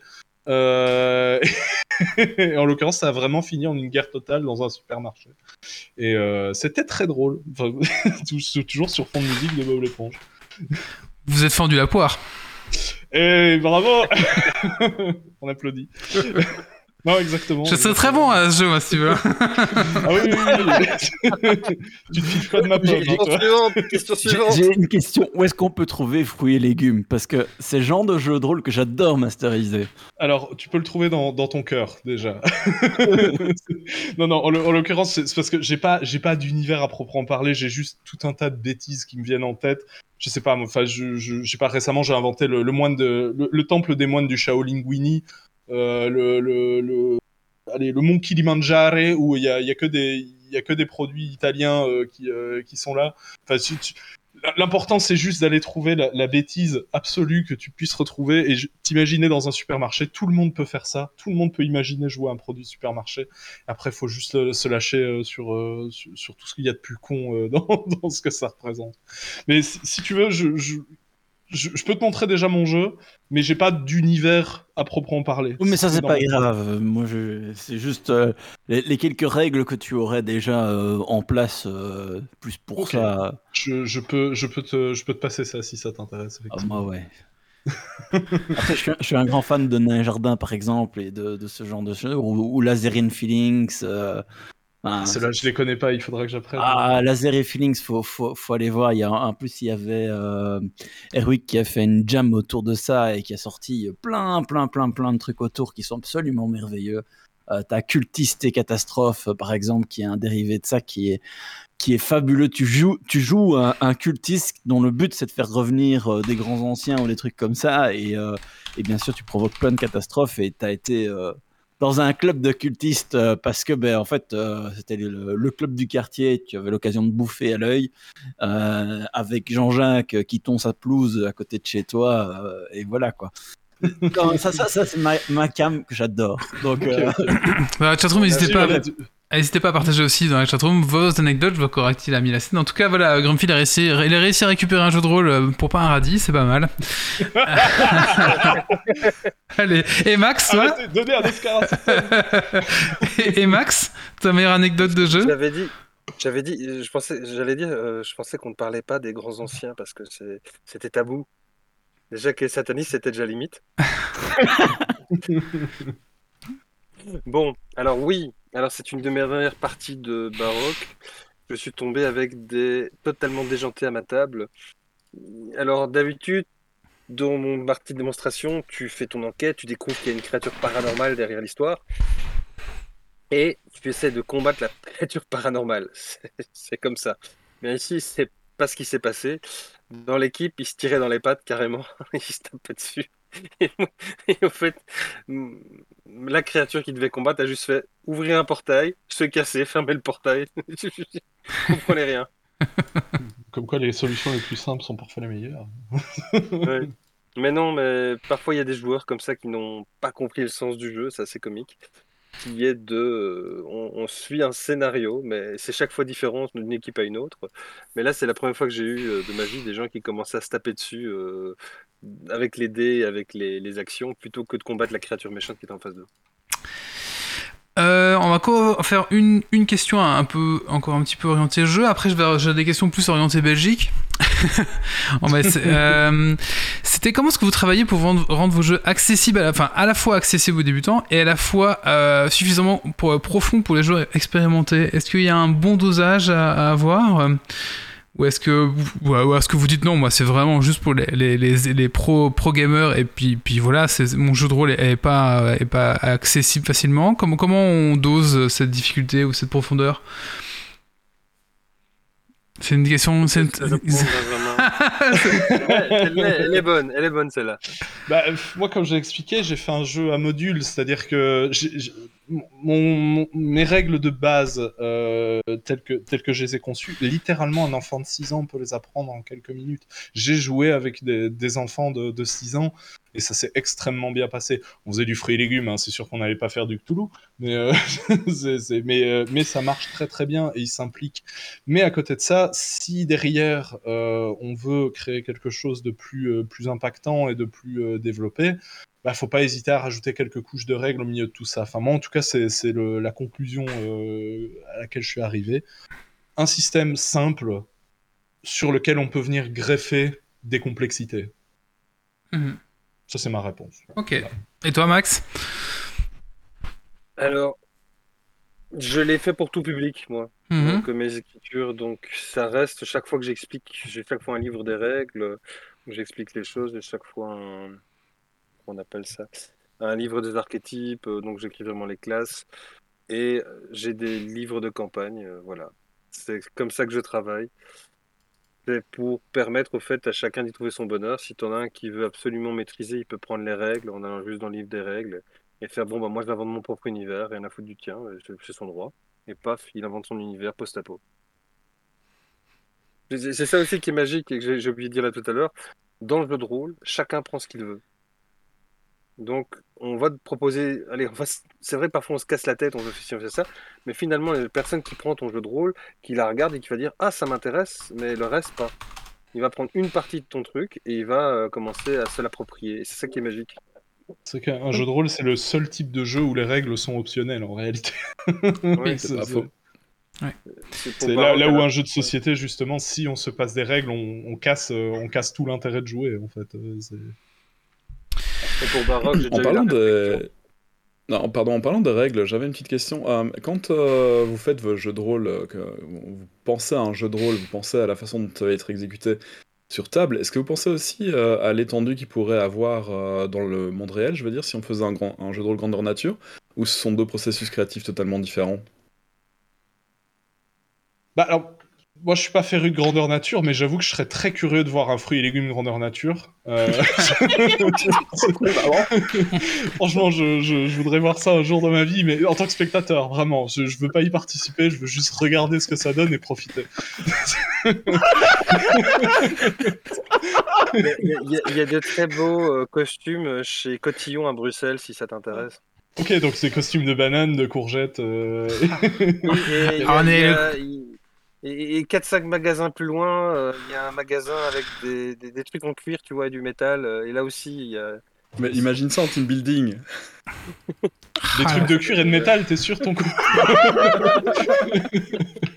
Clairement. Oui, tu, tu peux y aller avec le bâton et la carotte. Ça, ça a vite escaladé d'un coup là cette conversation. Désolé. Euh, donc après moi je suis pas je suis pas spécialement féru de, de, de grandeur nature. Moi j'avoue que je préfère voyager euh, assis sur une chaise. Euh, pourtant j'ai essayé, hein, j'ai essayé de grandeur nature, mais c'est juste pas mon délire. Euh, donc réfléchir à la portée que ça pourrait avoir. euh, Ouais peut-être, peut-être si quelqu'un si quelqu'un trouve, euh, mais ce sera pas moi pour le coup. D'accord. Voilà. Très bien. Et toi, Max? Là, moi, je peux un peu aider à répondre parce qu'en plus, c'est assez comique. On a eu dans les sondages que j'ai fait sur deux ans pas mal de gens qui ont dit, une vingtaine, eh bien Max, on veut un GN dans ton univers baroque. Donc maintenant, j'ai une petite équipe que j'ai composée et, on essaie de voir la faisabilité de la chose. Donc on appelle des... C'est con à dire, mais on appelle des lieux de gîtes ou de châteaux qui louent des grandeurs nature pour savoir finalement si c'est possible euh, d'avoir les prix, de savoir comment ça se fait. Et moi, j'ai déjà fait du grandeur nature dans le passé et c'est quelque chose de merveilleux, Ouais. mais ça demande énormément d'investissement. Donc euh, ici, euh, c'est peut-être faisable, tout dépendra de si on va faire des petites soirées pour animer la chose et pour préparer le terrain, puisque il va y avoir des coûts structurels et des, des coûts impactés dans, dans une ASBL. Et donc c'est un cheminement assez long de vouloir créer un GN et c'est également énergivore. Ah, très. Mais si tu cherches des PNJ, euh, tu peux faire appel à Geeks League. Euh, On est. euh, Ben, J'ai justement l'idée de, de type un peu mafieux comme ça. euh, Ah, moi, je Parfait. pensais dégui- venir déguisé en pêche ou en aubergine. Ouais. Non, aubergine. non, non, mais plutôt spécialisé dans, dans, dans tout ce qui touche aux armes, aux techniques et des choses comme ça. Très bien. Bah écoute, vous tu, voyez- tu- tu peux faire appel à l'équipe Geeks League. On est, on est des bons PNJ. et, donc, et pour fruits- et pour les fruits et légumes, je fais appel à Benjamin. Oui, c'est ça, ouais. ouais. Ouais, Ouais. Je serai le, le- le grand maître des fruits et légumes. Est-ce qu'on pourra faire un grand pot au feu? Et ben pourquoi pas. Euh, allez, question un peu plus euh, orientée Belgique. Est-ce que vous pensez que la culture belge a influencé votre travail de créateur de jeux de rôle? Ouais, Max, tu fais un grand oui avec ça. après, peut-être que, Ma- peut-être que Benjamin faisait un, un grand oui avec, Ouais, avec sa tête.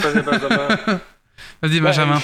il- Il faudrait arriver à définir ce que c'est la culture belge. Euh, déjà, c'est un long débat. Mais euh, déjà, si c'est ne pas se prendre très au sérieux, bah oui, Mhm. déjà.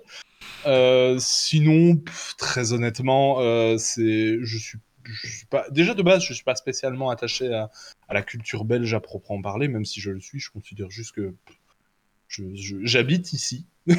Mais euh, maintenant, que, à parvenir à définir vraiment les contours de, de, de ce que de ce qu'est la culture belge, je sais pas. Je me sens pas, euh, je me sens pas vraiment plus belge que être humain à proprement parler. Mhm. Je préfère. euh, je, je me sens plus influencé par la, la- une espèce de d'inconscient collectif que réellement par la culture belge. Ok, ok. Est-ce que tu te sens chicon? Euh, ça dépend des jours. ça dépend des jours. Quand, quand, quand, je me, quand je me sens pas courgette, je me sens un peu plus chicon, effectivement. Et toi, Max, la, la culture belge t'a influencé? Ben, moi, je suis un Zineke de Bruxelles et également avec des origines du Benelux. Donc, je l'ai baigné dans une culture euh, vraiment, je veux dire, mélangée en langue et en, et en, et en racines culturelles. Et donc, c'est assez marrant parce qu'il y a beaucoup de choses, que parfois des trucs de mon enfance ou des, ou des choses que je veux, je veux donner, comme notamment dans Nucadon. Il y a tout un univers que j'ai pas encore f- écrit, mais qui a, qui est déjà commencé à être écrit, qui est sur Bruxelles, qui est l'enfer euh, l'enfer de, Brus- de Bruxelles. Et là-dedans, il y a plein, il y a plein de petits termes bruxellois que j'ai repris, il y a des trucs que j'ai inventés. Genre les Slaverlash, c'est le terme de ce que jouent les joueurs là à Bruxelles. Des mercenaires, c'est les Slaverlash. Voilà, j'invente des trucs un peu dans un peu cette, cette- cette consonance bruxelloise. Et euh, chaque fois aussi, quand je travaille une région, comme euh, là, j'ai aussi mon cadre de campagne de Lich que j'ai fini d'écrire, je vais aller localement voir le folklore. Par exemple, tu peux jouer un tchanché. Qui a jamais rêvé de jouer un tchanché C'est quoi un tu Moi, je sais pas ce que jouer c'est. un- Moi, je sais pas ce que c'est, moi. Chanché, c'est Liège, hein C'est Ouais, Liège, Ah oui, moi, je suis pas liège, moi, les Chanché, les gars. Chanché Nanes, quoi. C'est Eh ben, un ouais. cheminot euh, très célèbre euh, qui a été, euh, qui a été euh, euh, le, le héros de, de, de petits théâtres, euh, etc. à l'époque. Ouais, c'est comme le Jean Jean Alors, ou il y comme. a euh, deux versions. La plus vieille, c'était un soldat de Charlemagne. Ok. Ouais, c'est savais c'est assez comique. Et je suis parti sur celle-là. Et au fait, un tchanché, c'est un genre de soldat itinérant, solitaire. C'est le genre de, de gars qui va aller euh, tirer la goule ou, euh, ou abattre le, la, la, l'alligator. Donc le, le, le crocodile à deux têtes. C'est quoi Alligator. ok. Est-ce qu'on peut jouer des choux de Bruxelles aussi Alors oui, avec beaucoup de radiation. Ok, oui. Mais ce qui explique qu'ils sont en vie. Tout à fait. J'a- J'aimerais maintenant qu'on parle un petit peu de publication et d'édition. Euh, euh, est-ce que vous êtes fait publier, éditer, ou est-ce que vous avez mis votre... euh, comment ça se passe un petit peu? Est-ce que c'est dur de se faire publier, éditer? Euh, Je sais pas s'il y a un processus, parce que pour les gens qui connaissent pas du tout, euh, parce que de- ok, il y a le processus d'écriture, puis à un moment donné, il y a le processus de publication et d'édition. Comment ça se passe? Est-ce que c'est accessible et est-ce que c'est facilement réalisable? Et puis après, il y a tout le côté financement, etc. Je sais pas si quelqu'un peut en parler un peu. Je suis plutôt Benjamin puisque moi je suis à la recherche d'un éditeur. Donc... Mais moi, je, je... moi, s'il y a bien un truc justement où je cherche pas un éditeur, c'est pour le jeu de rôle. Parce que honnêtement, moi, j'ai fait ça très essentiellement pour m'amuser, euh, pour euh, avoir juste mon système de jeu et pas avoir à lire des, des, des bouquins de règles euh, gros comme moi. Euh, et, euh, et donc, bah, je, je fais ça surtout pour moi-même. Euh, là où j'ai j'ai- j'ai trois romans et euh, où j'aimerais bien les faire éditer, mais c'est encore un autre euh, sujet. Euh, donc voilà, je- je- comment ça se passe l'édition du, du jeu de rôle? Je pense que j'ai l'impression, vu de ma fenêtre en tout cas, que ça marche essentiellement par des projets Kickstarter. Mhm. Si on suit Black Book dans, dans- dans leur logique. Euh, et parce que bah, au final, c'est des projets qui sont extrêmement chers euh, à produire, qui vont parler à au final assez peu de gens. Euh, et que bah, c'est des risques très conséquents à partir du moment où on veut euh, se dire ok je vais euh, faire produire même, même 500 bouquins c'est déjà, c'est déjà très compliqué. Je pense que le, le- l'édition de jeux de rôle c'est quelque chose qui est en, en mutation aussi beaucoup et où on va devoir venir de plus en plus je pense à des, des comment des, des produits qui sont beaucoup plus faciles à vendre que euh, des énormes bouquins de 400 pages euh, A4 euh, écrits en, en, en- en taille 8 points et qui sont, qui sont très durs à lire, ça commence à être compliqué, euh, je pense. Pour, pour travailler dans le milieu de l'imprimerie, je vois déjà le travail que ça représente et les coûts que, que ça représente. C'est compliqué, c'est très très compliqué. Donc, euh, mais j'aurais du mal à en dire plus que ça sur le sujet. Ok, d'accord, très bien. Euh, je sais pas si Grumpy a encore d'autres questions. euh, je Euh, pense Max, tu voulais pas, tu voulais rien dire sur le sujet? Mais je dis Ah, j'espère que Robin arrivera bien à temps, parce que lui, en tout cas, il a édité son propre jeu lui-même, et euh, c'est toujours aussi intéressant de d'avoir son son de cloche, parce qu'il a, il a fait ce, ce- ce choix aussi, sachant que c'est c'est pas une grande communauté qui est touchée, de euh, s'auto-éditer. Euh, je pense qu'on en avait déjà pas mal parlé avec Quentin quand il était venu, mais alors je sais plus si c'était la première ou la deuxième fois. Euh, donc ça, il faudrait revenir dans, dans les podcasts précédents. Euh, parce que il me semble qu'on avait abordé la question de l'édition et Quentin, lui, c'est un auto-éditeur. Enfin, maintenant, il a fait sa maison d'édition, mais à l'époque, il était en auto-édition. Parce qu'il avait fait un premier jeu de rôle qui était Robot, qu'il avait publié via une maison d'édition et euh, ben, pour la suite, il a préféré faire ça lui-même. Euh, donc je vous invite à réécouter les épisodes, mais que je ne connais pas les nombres euh, parce que notre notre monsieur monsieur qui connaît tout est pas là. Il Notre, greffe n'est pas là. Notre greffier, voilà, c'est ce que je cherchais. Euh, mais c'est pas grave, euh, ça se cherche, euh, ça se trouve relativement facilement. On mettra le lien dans, dans le billet si on Mhm. n'oublie pas. Mais oui, c'est compliqué. Et quand on voit, allez, pour, pour avoir discuté avec pas mal euh, de- d'auteurs de, de jeux de rôle aussi, la complexité du jeu de rôle, c'est que c'est à la fois du texte, mais c'est aussi pas mal d'images. C'est un format euh, qui est euh, effectivement sur une niche très particulière. Euh, et c'est une grosse mise en page aussi pour les, les choses, pour la plupart des choses qui sont très avancées. C'est un travail très avancé pour, en termes de, de retour sur investissement qui est très faible. Donc, c'est très Je- compliqué. Autant, autant, euh, autant dans le milieu du jeu de société, je sais qu'il y a quelques personnes euh, en France et en Belgique qui arrivent à en vivre, euh, même si ils ont peut-être une cinquantaine de jeux à leur actif sur lesquels ils touchent des royalties et qui leur permettent d'avoir des revenus un peu décents.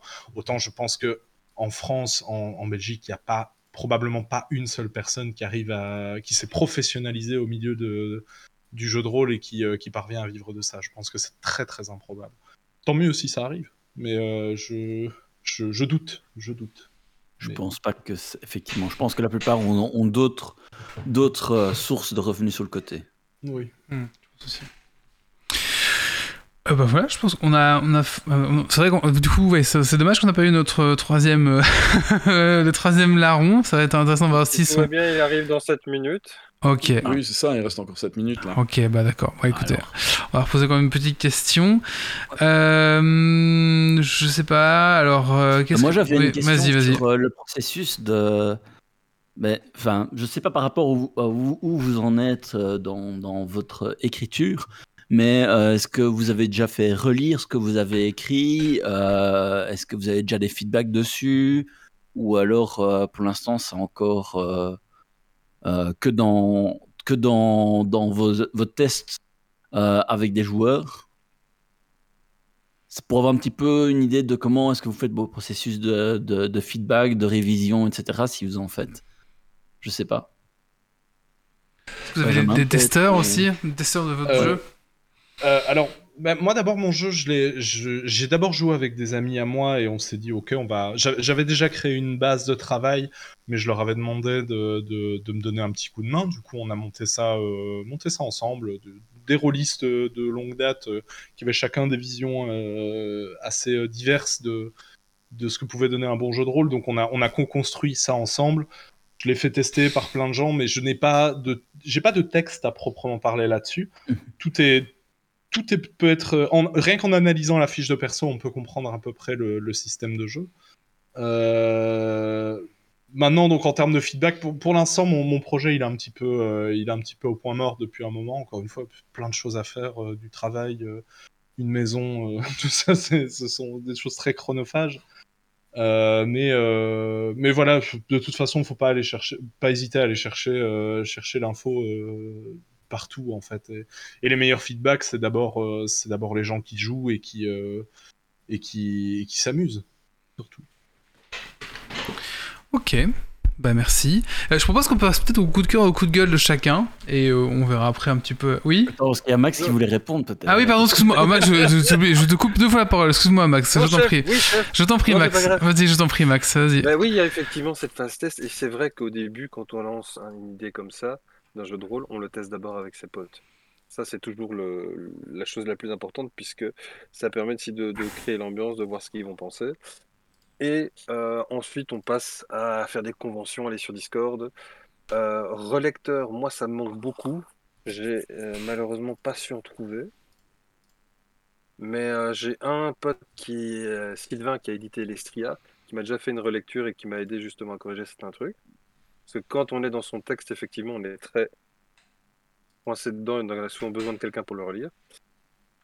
Mais bon, voilà, si quelqu'un a envie de se d'hésiter ou de donner un coup de main en bénévolat, il est le bienvenu ou elle est bien la bienvenue. Bah, souvent, ça marche bien, c'est auprès de la, communauté quand on a une. C'est tu, tu demandes euh, des, des- Enfin, quand, quand je vois euh, ce qui se fait euh, chez, d'autres auteurs, c'est souvent les, gens qui sont le plus actifs dans sa communauté ou, dans ces communautés qui, qui enfin les auteurs demandent et il y a certains qui sont prêts à, venir relire, etc. Donc euh, souvent c'est comme ça que ça fonctionne le mieux.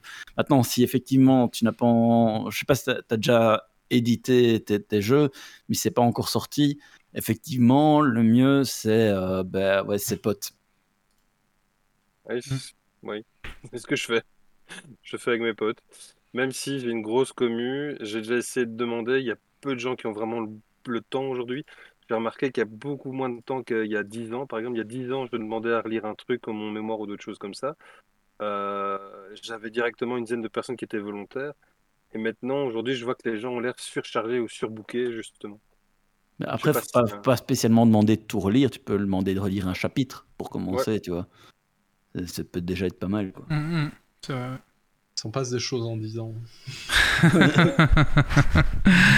Euh, du coup, je- euh, bah, merci. On va peut-être rappeler quand même euh, les, les, les, les- jeux de chacun hein, pour clôturer. Donc, euh... attendez, j'ai perdu mes notes. Aidez-moi. du coup, Benjamin, avec un, un carnet. Donc, on mettra bien sûr les liens vers, vers, vers ton Facebook.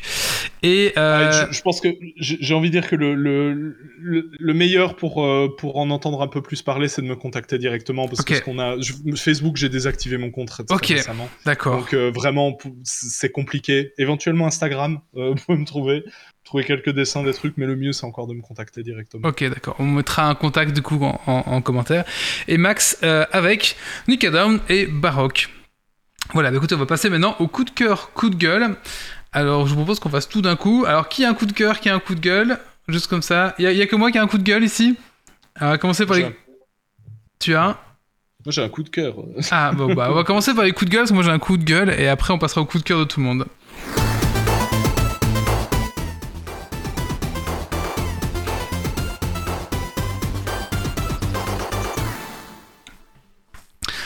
Alors mon coup de gueule, c'est nos amis de chez DPD Luxembourg qui sont quand même incroyables. Donc ils ont fait deux livraisons chez moi. Forcément, je n'étais pas là parce que je travaillais. Et du coup, ils vous donnent un petit papier sur lequel c'est écrit connectez-vous sur le site et là vous pourrez réorienter euh, le, colis. On se connecte sur le site et on n'a aucune action sur le colis, donc on, voit, mais il n'y a aucun, bouton pour vous dire bah il faut me mettre là, il faut me mettre là. Donc bon, bah très bien, j'appelle, je dis écoutez, bah, le colis vous a dit deux fois, bah, déposez-le à un point relais. Euh, elle me dit oui, pas de problème, machin. Deux jours après, je vois que le colis n'a pas bougé, je rappelle en disant c'est un peu bizarre, le colis n'a pas bougé, ne vous inquiétez pas, monsieur, ça prend du temps, ok, très bien. Quatre jours après, je vois que c'est écrit livré, sauf que chez moi, bah, c'est pas livré en fait. Donc j'appelle et ils me font Ah, monsieur, on l'a renvoyé à l'expéditeur. Je dis Comment? Comment ça?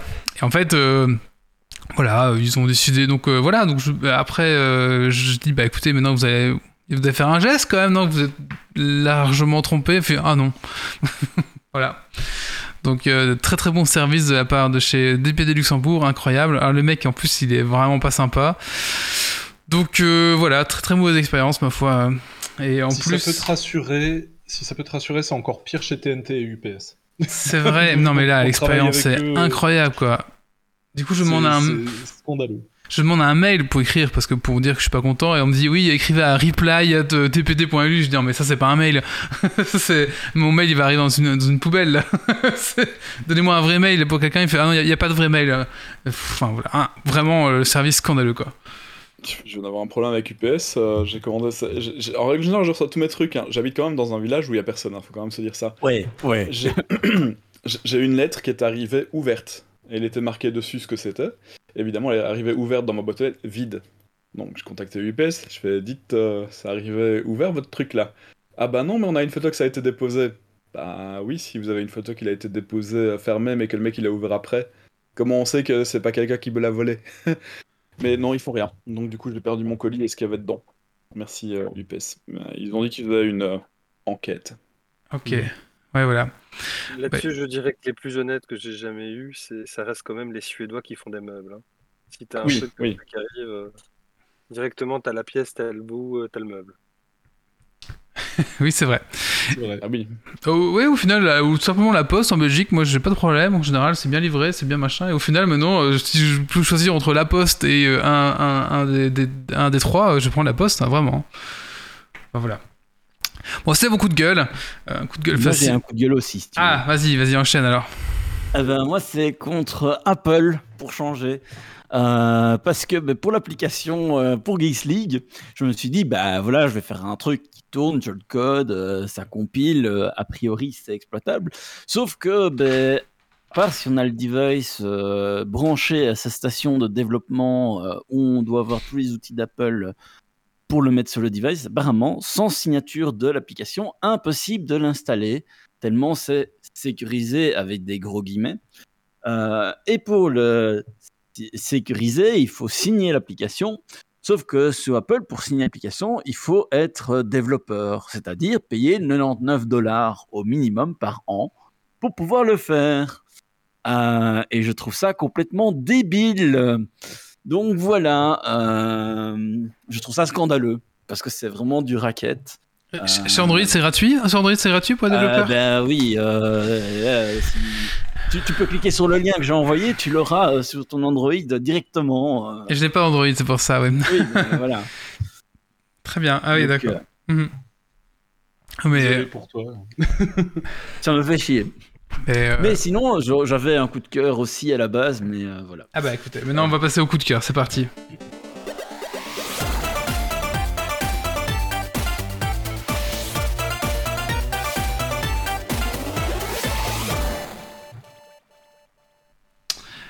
Euh, on va peut-être commencer par Max ou Benjamin, peut-être pour les, par euh, un des deux invités. Bon, Benjamin peut, peut commencer. Ah Benjamin, je t'en prie, ton petit coup de cœur. Ben écoute, euh, petit coup de cœur. euh, moi, j'ai découvert la série Persona récemment, euh, avec le Persona 5 Royal. Euh, bon, je dis ça, c'est c'est pas un coup de cœur très récent parce que j'ai commencé à y jouer en novembre, je crois, et puis que j'ai à peu près vécu pour ça euh, et uniquement pour ça pendant un mois. Euh, et c'est très honnêtement une des, un des récits de fiction qui a le plus bouleversé ma, ma vie de, de, de consommateur de culture. Et euh, voilà, j'avais juste envie d'en parler parce que j'ai- eu une claque métaphysique et euh, graphique et euh, intellectuelle phénoménale avec ce jeu. Voilà. Merci. Euh, Max? Alors, bien entendu, vous savez, de ceux qui m'ont déjà vu ici, que j'adore Total War Warhammer. Et il y a notamment quelque chose qui a été une hype maintenant pour moi ces dernières semaines, c'est l'arrivée des nains du chaos.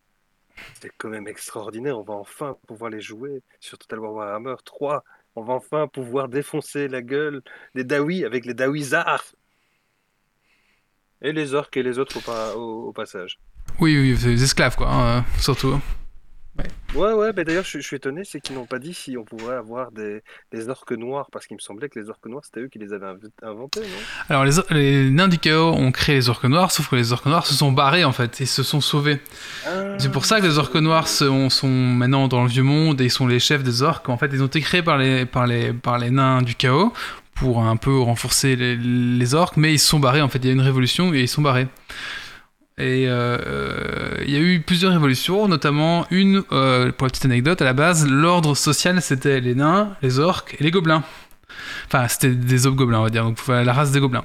Sauf que les orques ont fomenté une révolution et les gobelins ont été les trahir auprès des, des nains en faisant Hey, les orques vont faire une révolution Du coup, les nains ont pu se préparer et ils ont pu euh, contrecarrer la révolution. Ce qui fait que maintenant, l'ordre social, c'est les nains, les gobelins et les orques en fait, parce que euh, les gobelins ont pris de la. voilà. Donc ça se passe comme ça. Et c'est pour ça que les, les orques sont des esclaves dans, dans, dans Total War et dans du chaos. Et, alors- et même les hobgoblins sont là en contre-maître. Et les gobelins, c'est un peu une race particulière, mais oui, c'est ça, oui, oui, oui, c'est ça, ouais. Et ce qui est assez marrant, c'est que ils ont teasé qu'ils vont rajouter des personnages dans chaque euh, race que tu peux jouer. Et notamment, ce qui va être intéressant, c'est qu'ils vont sûrement rajouter des hobgoblins dans les, dans les peaux vertes. Et il y a en plus une, euh, toute une région particulière qui va arriver. On a déjà été teasé là-dessus, c'est Koresh, avec les hommes serpents. Ah oui, ok. Ils ont déjà plusieurs fois réagi ou dit a des images qui ont circulé. Il semblerait qu'on va vers ça, et ça, ça a l'air dément. Parce que ça ils n'ont jamais construit d'armée avec les, les hommes serpents, je pense. Ah oui, à voir. Après, il faut... Après c'est du vieux lore, hein, chaos, parce que normalement, les autres gobelins, ils sont détestés par les autres gobelins, en fait. Par les autres peaux vertes, en fait. Ouais. Donc, euh, à voir un petit peu comment ça va aller, mais oui, c'est du très très vieux lore de Warhammer, et ça va peut-être être remis un peu la sauce avec Old World, mais ça, c'est- ça c'est du vieux brolin. c'est du vieux Ouais, brolin. mais c'est intéressant. intéressant, tout à fait. fait. Yves, t'as un petit coup de cœur, toi?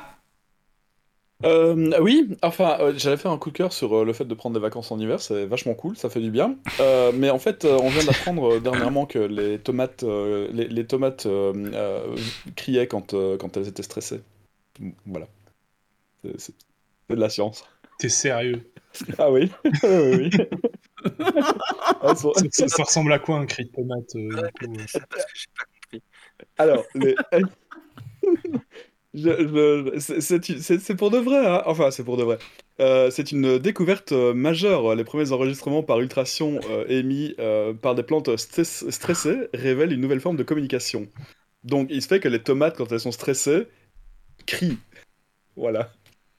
Ça, c'est un, un article sur un, un truc avec, puta, avec un putaclic et ils mettent n'importe Ah, quoi derrière. non, non, non, le Gorafi ton truc. C'est- Non, non, Ça non, c'est validerait- Trust My Science. Ok. Non, non, Ça validerait la théorie comme quoi les vegans sont des meurtriers. Exactement ce qu'ils ont dit sur, euh, sur euh, l'essentiel.lu. Oh bah voilà, la source euh, d'information, euh, l'essentiel point lu. Et après, ça, ça va être quoi euh, Campus Non, comment c'est Métro, Trust My c'est métro, Science. c'est ça Non, Trust My Science, c'est un vrai truc plus ou moins de, de science, quoi. hein. Enfin, plus, plus ou moins, quoi. Enfin, Ah. non, de enfin, non, c'est de vraie science, en fait. Ah. C'est c'est un truc un peu sérieux, quoi. Ok. Non, mais je je proposerais de sau- sauver les tomates en mangeant de la viande. c'est ça. Enfin, les animaux, ils crient aussi, hein. On le sait Oui, depuis oui, tout longtemps en plus. Ok, très Et bien. alors, les, les sons sont distincts euh, selon la, la plante et la nature du stress. C'est une vraie forme de communication de la part de la plante.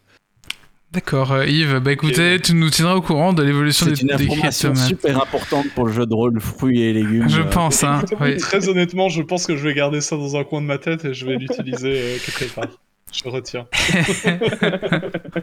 Sinon, moi, je voulais pirater la rubrique pour faire un coup de cœur. Après mon coup de gueule, c'était sur le film Donjons et Dragons. Euh, parce que je l'ai vu et franchement, je, je m'attends, vu que le, le niveau par rapport au film précédent diminuait à chaque fois, je m'attendais à vraiment quelque chose d'horrible et vraiment dégueulasse. Et c'est vraiment bien. Ça me donne envie de, de me dire, j'aimerais bien qu'il y ait un, un 2 entre guillemets, c'est-à-dire pas les mêmes personnages, mais quelque chose qui se passe dans l'univers de Donjons et Dragons. Mais C'est Farador, il Euh, arrive Même niveau. C'est Farador, il arrive le 21 C'est dans- aussi dans, c'est aussi dans l'univers de Donjons et Dragons. On, on- on skip Farador et on va au 3 directement. Non, mais si, si- je- Voilà. honnêtement, je, je pense qu'il y aura un DNDCU et qu'on aura aussi tout un tas de blagues euh, qui viendront désamorcer les situations euh, dramatiques euh, aussi. je, je- bon, je suis un peu, je suis un peu amer là-dessus, mais, euh, mais Ah oui. je, je suppose que c'est bien. euh, J'imagine que ça peut pas être nul vu le niveau de production que ça représente. Ah, ah non, mais honnêtement, le, le film est vraiment bien. Enfin, moi, Oui, je- je- alors oui, je n'ai pas vu le film encore, mais j'imagine aussi comme euh, les, les films euh, oui, euh, Marvel, hein, c'est action, action, euh, stress, blague, blague, action, action, stress, blague, blague, non, c'est pas non, ça c'est pas du même. Et puis c'est- Hugh Grant au milieu. Ok. C'est- différent. Ok, ok. Enfin, perso- personnellement, j'ai, j'ai- je- c'était vraiment de la bonne comédie, euh, bon, beau décorum, euh, action bien dosée, pas surdosée. Mhm. Euh, Enfin, moi, j'ai vraiment, j'ai vraiment apprécié. Ok, bah écoute, euh, tu, tu... je compte aller le voir, mais euh, oui, j'irai encore plus avec euh, plus d'appétit. Ah, mais, mais... c'est un truc récent dont vous parlez là en fait. Ouais, ouais, ah, ça oui. vient de sortir. Hein. Ah, d'accord, parce que moi le vieux donjon de dragon que j'avais. Non, non, non, non, non, non, ah, non, non, justement. avec, euh, avec Jeremy Irons là, le, ouais, qui, qui pète des câbles et qui fait n'importe ouais. quoi, oui. non, mais il y, en a, y en a un qui ressort là, euh, qui est au cinéma maintenant, et tu peux aller voir. S'ils vont payer l'ensemble, parce que je veux jamais y aller la semaine prochaine si tu veux. Euh, bah, oui, enfin, si j'ai pas le temps, c'est le problème. Sinon, j'irai avec plaisir, mais là, le cinéma pour le moment, c'est mort quoi. Enfin, Ah, tout voilà. est mort, euh, j'ai eu le temps de rien, moi, c'est fini. Ça y est, il est fini. Il est finito, comme dirait, comme dirait, comme dirait, comme dirait Macron, il est finito. Bah Oui. écoute, euh, C'est merci. référence. Hein. Oui, je- c'est les, c'est les références de 23h41, qu'est-ce que vous voulez? J'en ai pas d'autres. Alors on va passer maintenant au Dragon Quest Point, et c'est Grumpy qui nous a préparé un petit Dragon Quest Point sur les dés et les Ouais. JD riches. Le, le- le- le jeu de, le jeu de rôle, ish, parce qu'il y a certaines questions qui ne sont pas sur du jeu de rôle. Ok, c'est parti.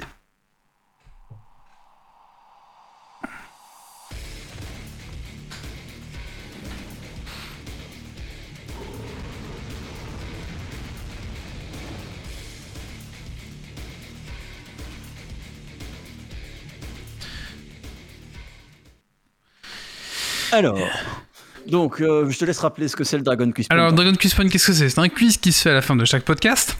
Euh, le L'auditeur, ce soir, qui aura le plus de points, remportera un jeu. Et le jeu, il est bien, je crois, en plus. Euh, C'est. Oui. C'est en rapport avec l'émission. Oui, c'est en rapport avec l'émission. Et je vais vous dire ça un petit, je vous dirai un petit peu plus tard ce que c'est. C'est Pathfinder, c'est Pathfinder, ouais, c'est ça. Euh, donc ce soir, l'auditeur qui a le plus de points remportera euh, Pathfinder. Il faut savoir que pour chaque question, il y a deux points à gagner. Un point pour les gens euh, en live, donc les- nous cinq, et un point pour les gens de la, de la chatroom. Donc il n'y a pas de règle, euh, il n'y a pas de loi, c'est le premier qui dit la bonne réponse qui gagne, ok? La seule chose qu'on peut pas faire, c'est embêter celui qui fait les questions. Ouais, on peut Alors, pas... je, ça, ça tombe assez mal euh, parce que je ne gagnerai pas, hélas, parce que je vais devoir vous le laisser. J'ai du carrelage à faire demain, mais euh, c'était très sympathique. Eh ben écoute, euh, bon carrelage à toi, ma foi, et, euh, et ben courage pour le carrelage surtout. Euh, et courage pour carrelage. J'avoue que là, je vais en avoir besoin. Bah, Merci, merci on- pour ta venue en tout cas Bien. aussi. Allez. Plaisir. demain, bon courage. Allez, salut, bonne soirée. Au revoir. Bonne soirée.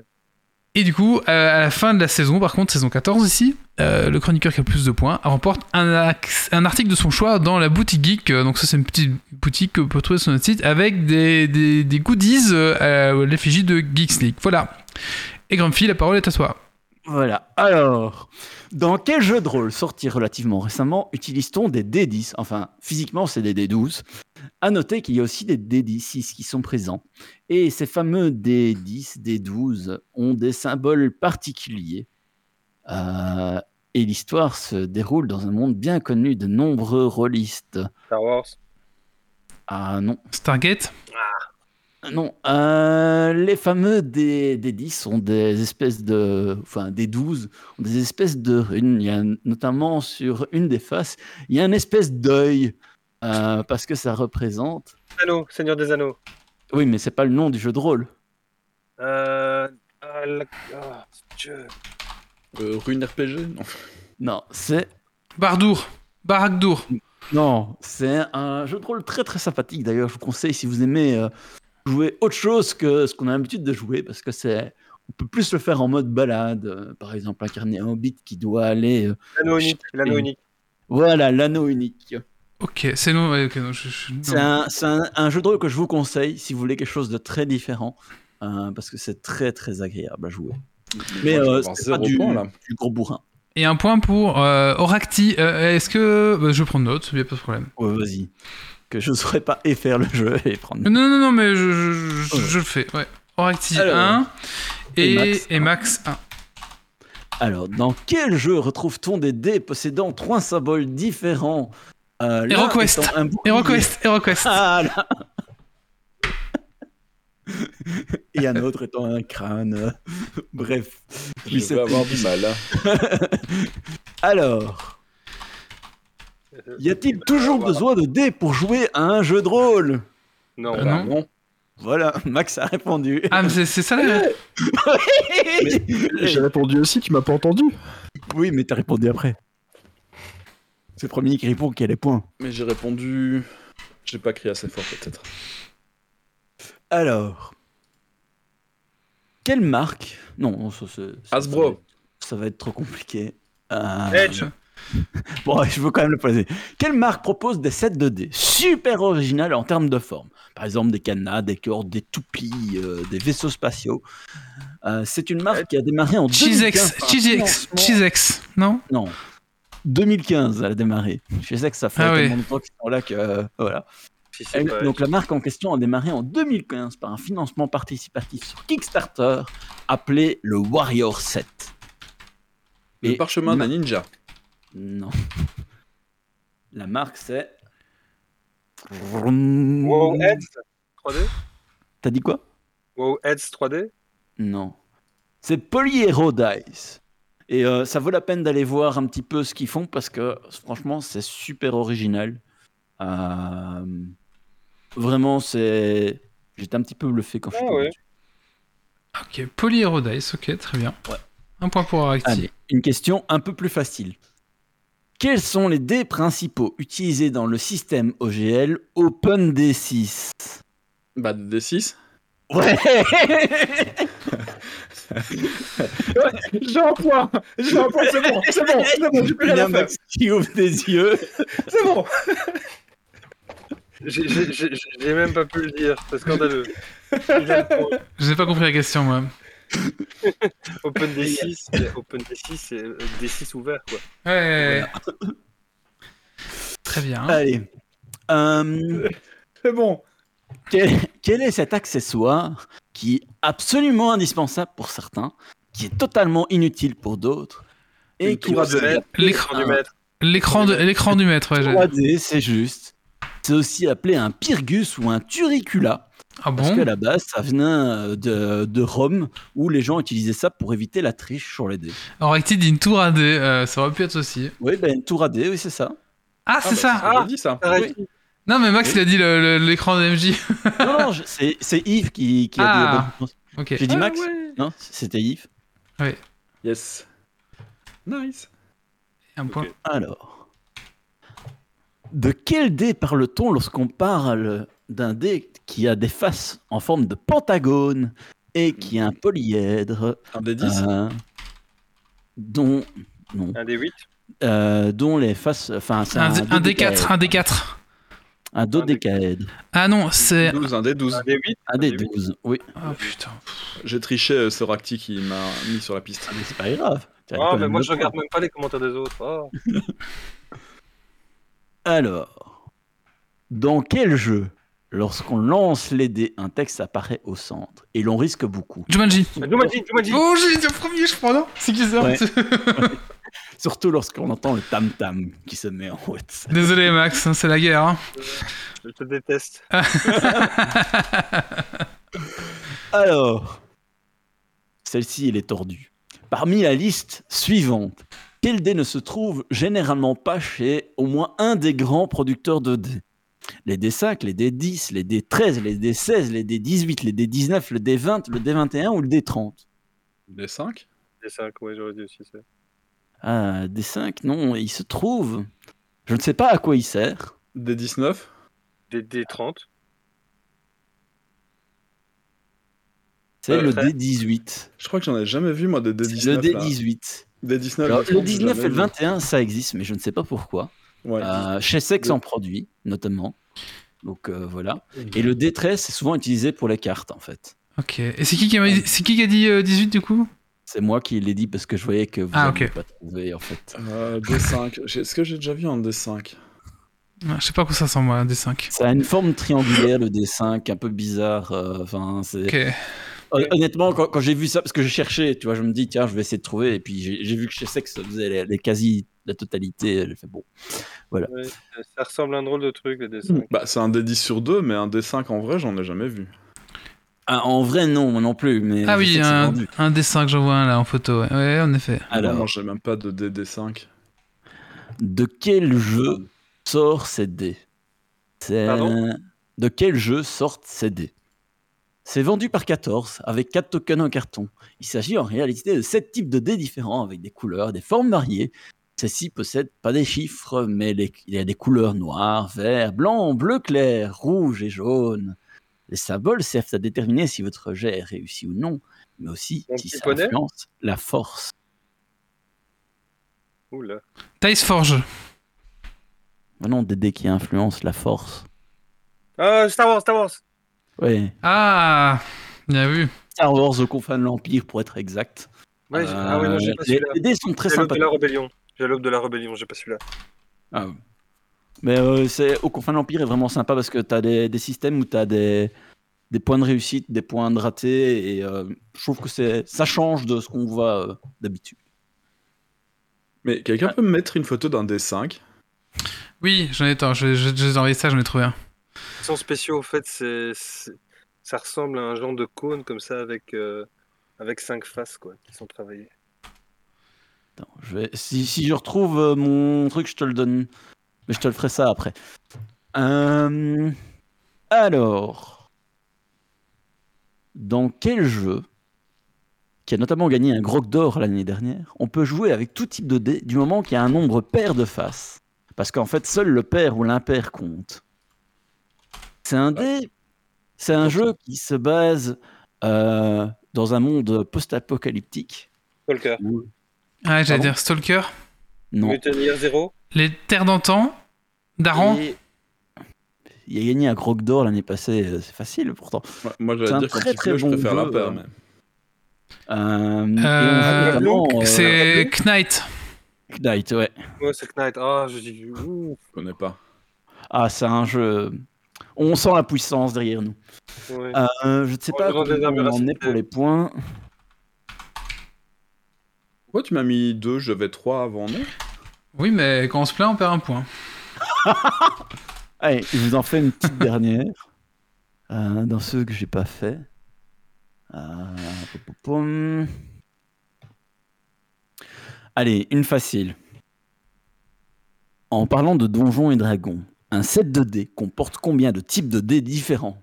Euh, Euh, 5. Oh merde, attends, non. Bah non, il y en a, il y en a. bah, un, y a deux. un seul. Non. Non, non, euh, ça Euh. fait 2, 3, 4. Ah, je vais trouver. D4, un. D6, 1, D8, 2, 3, D10, 4, D12, 5, 6, D20. 7. Il y en a 7, 7. Sept, Huit. oui. Ouais, 7 ou 8, parce que parfois il y a 2 des 10 en fait. Oui, mais c'est des, des types de dés différents. C'est- c'est- Ah, c'est- 7 alors. ouais. Qui a dit alors là, le 7 c'est. Euh, Je pense qu'il y a Yves et puis juste après Max a, me semble a, a- a dit aussi, mais euh, il me semble que c'était Yves. Et c'est tout pour les questions. Alors, résultat des points. Oracti et Sigavé 11 points. Euh, Max Yay. 3 points, Wally 3 points, Yves 4 points et on va donner 3 points à Grumpy pour avoir fait le quiz. Joué. Voilà. Ouais, j'ai mal écrit Grumpy. Et alors, si vous voulez savoir, petite anecdote, je l'avais mis sous forme de question, mais je ne l'ai pas posée parce que je trouve qu'elle est, elle est tordue et qu'il n'y a pas assez de. Je pensais qu'il y aurait plus de monde. Mais euh, pourquoi est-ce que c'est un D20 dans DD Euh, C'est parce qu'en en fait, il y avait un pote de Gigax qui avait trouvé un D20 dans, dans un truc, je ne sais même plus où c'est. Euh, je crois que c'était euh, dans une brocante ou quoi, et qu'il trouvait le dé marrant, il l'avait gardé, et en fait, quand Gigax a commencé à travailler sur son premier jeu de rôle, ben, il a ressorti le dé.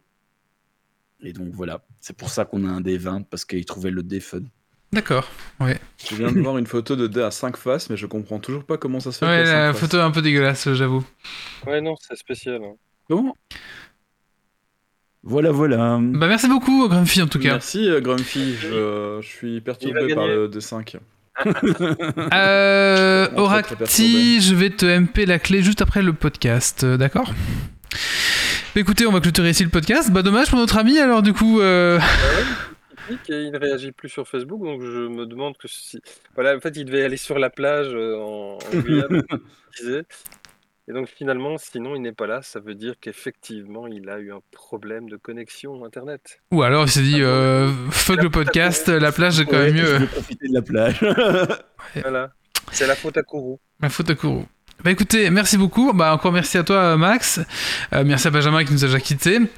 Euh, vous pouvez bien sûr retrouver tous les liens euh, et tous les, les jeux de rôle de nos invités bah, du coup en commentaire, euh, en lien en commentaire dans ce podcast, dans le billet. Euh, on se retrouve dans 15 jours.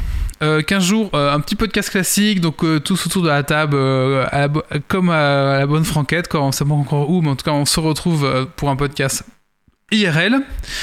Et ma foi, ben, est-ce que vous avez quelque chose à dire pour le mot de la fin Je sais pas? Oui. Oui, je t'écoute. Venez le week-end prochain à Troll et, Dra- euh, Troll et Légendes. Il y a tous les rôlistes qui seront là également pour faire des parties de jeux de rôle sur table. Il y a plus de 160 tables de jeux qui auront lieu. Donc, vous trouverez également la dernière vocaliste. Vous trouverez Prakliat, qui est un nouvel auteur belge qui, qui le fait. Anime Was a Mistake sera aussi là. Vous trouverez Ouais, Elestia, Avec un vous spécial trouverez Tanuki. Aubert Édition qui sont là, Black Book Édition, Agathe Studio. Vous trouvez d'autres petites. euh, Cécile est là aussi. J'ai mes jeux également qui sont là. Et vous avez également les... le Pays du Dé Noir, un toute jeune euh, SBL de jeux de rôle qui sera également là pour animer des tables. Donc ce sera la folie. Merci, trop légende. Donc, allez, on se Et je donne. vous conseille le samedi plutôt que le dimanche parce qu'il y a moins de monde le samedi. Ok, très bien. Les conseils de Grumpy. Allez, rendez-vous euh, dans 15 jours pour le Geeksly numéro 258. Et d'ici là, bah, ne lâchez rien. Ciao à tous Bye bye. Alerte. Dépressurisation atmosphérique. Évacuation immédiate du personnel. Evacuation order. Evacuation order. Evacuation order. Evacuation order.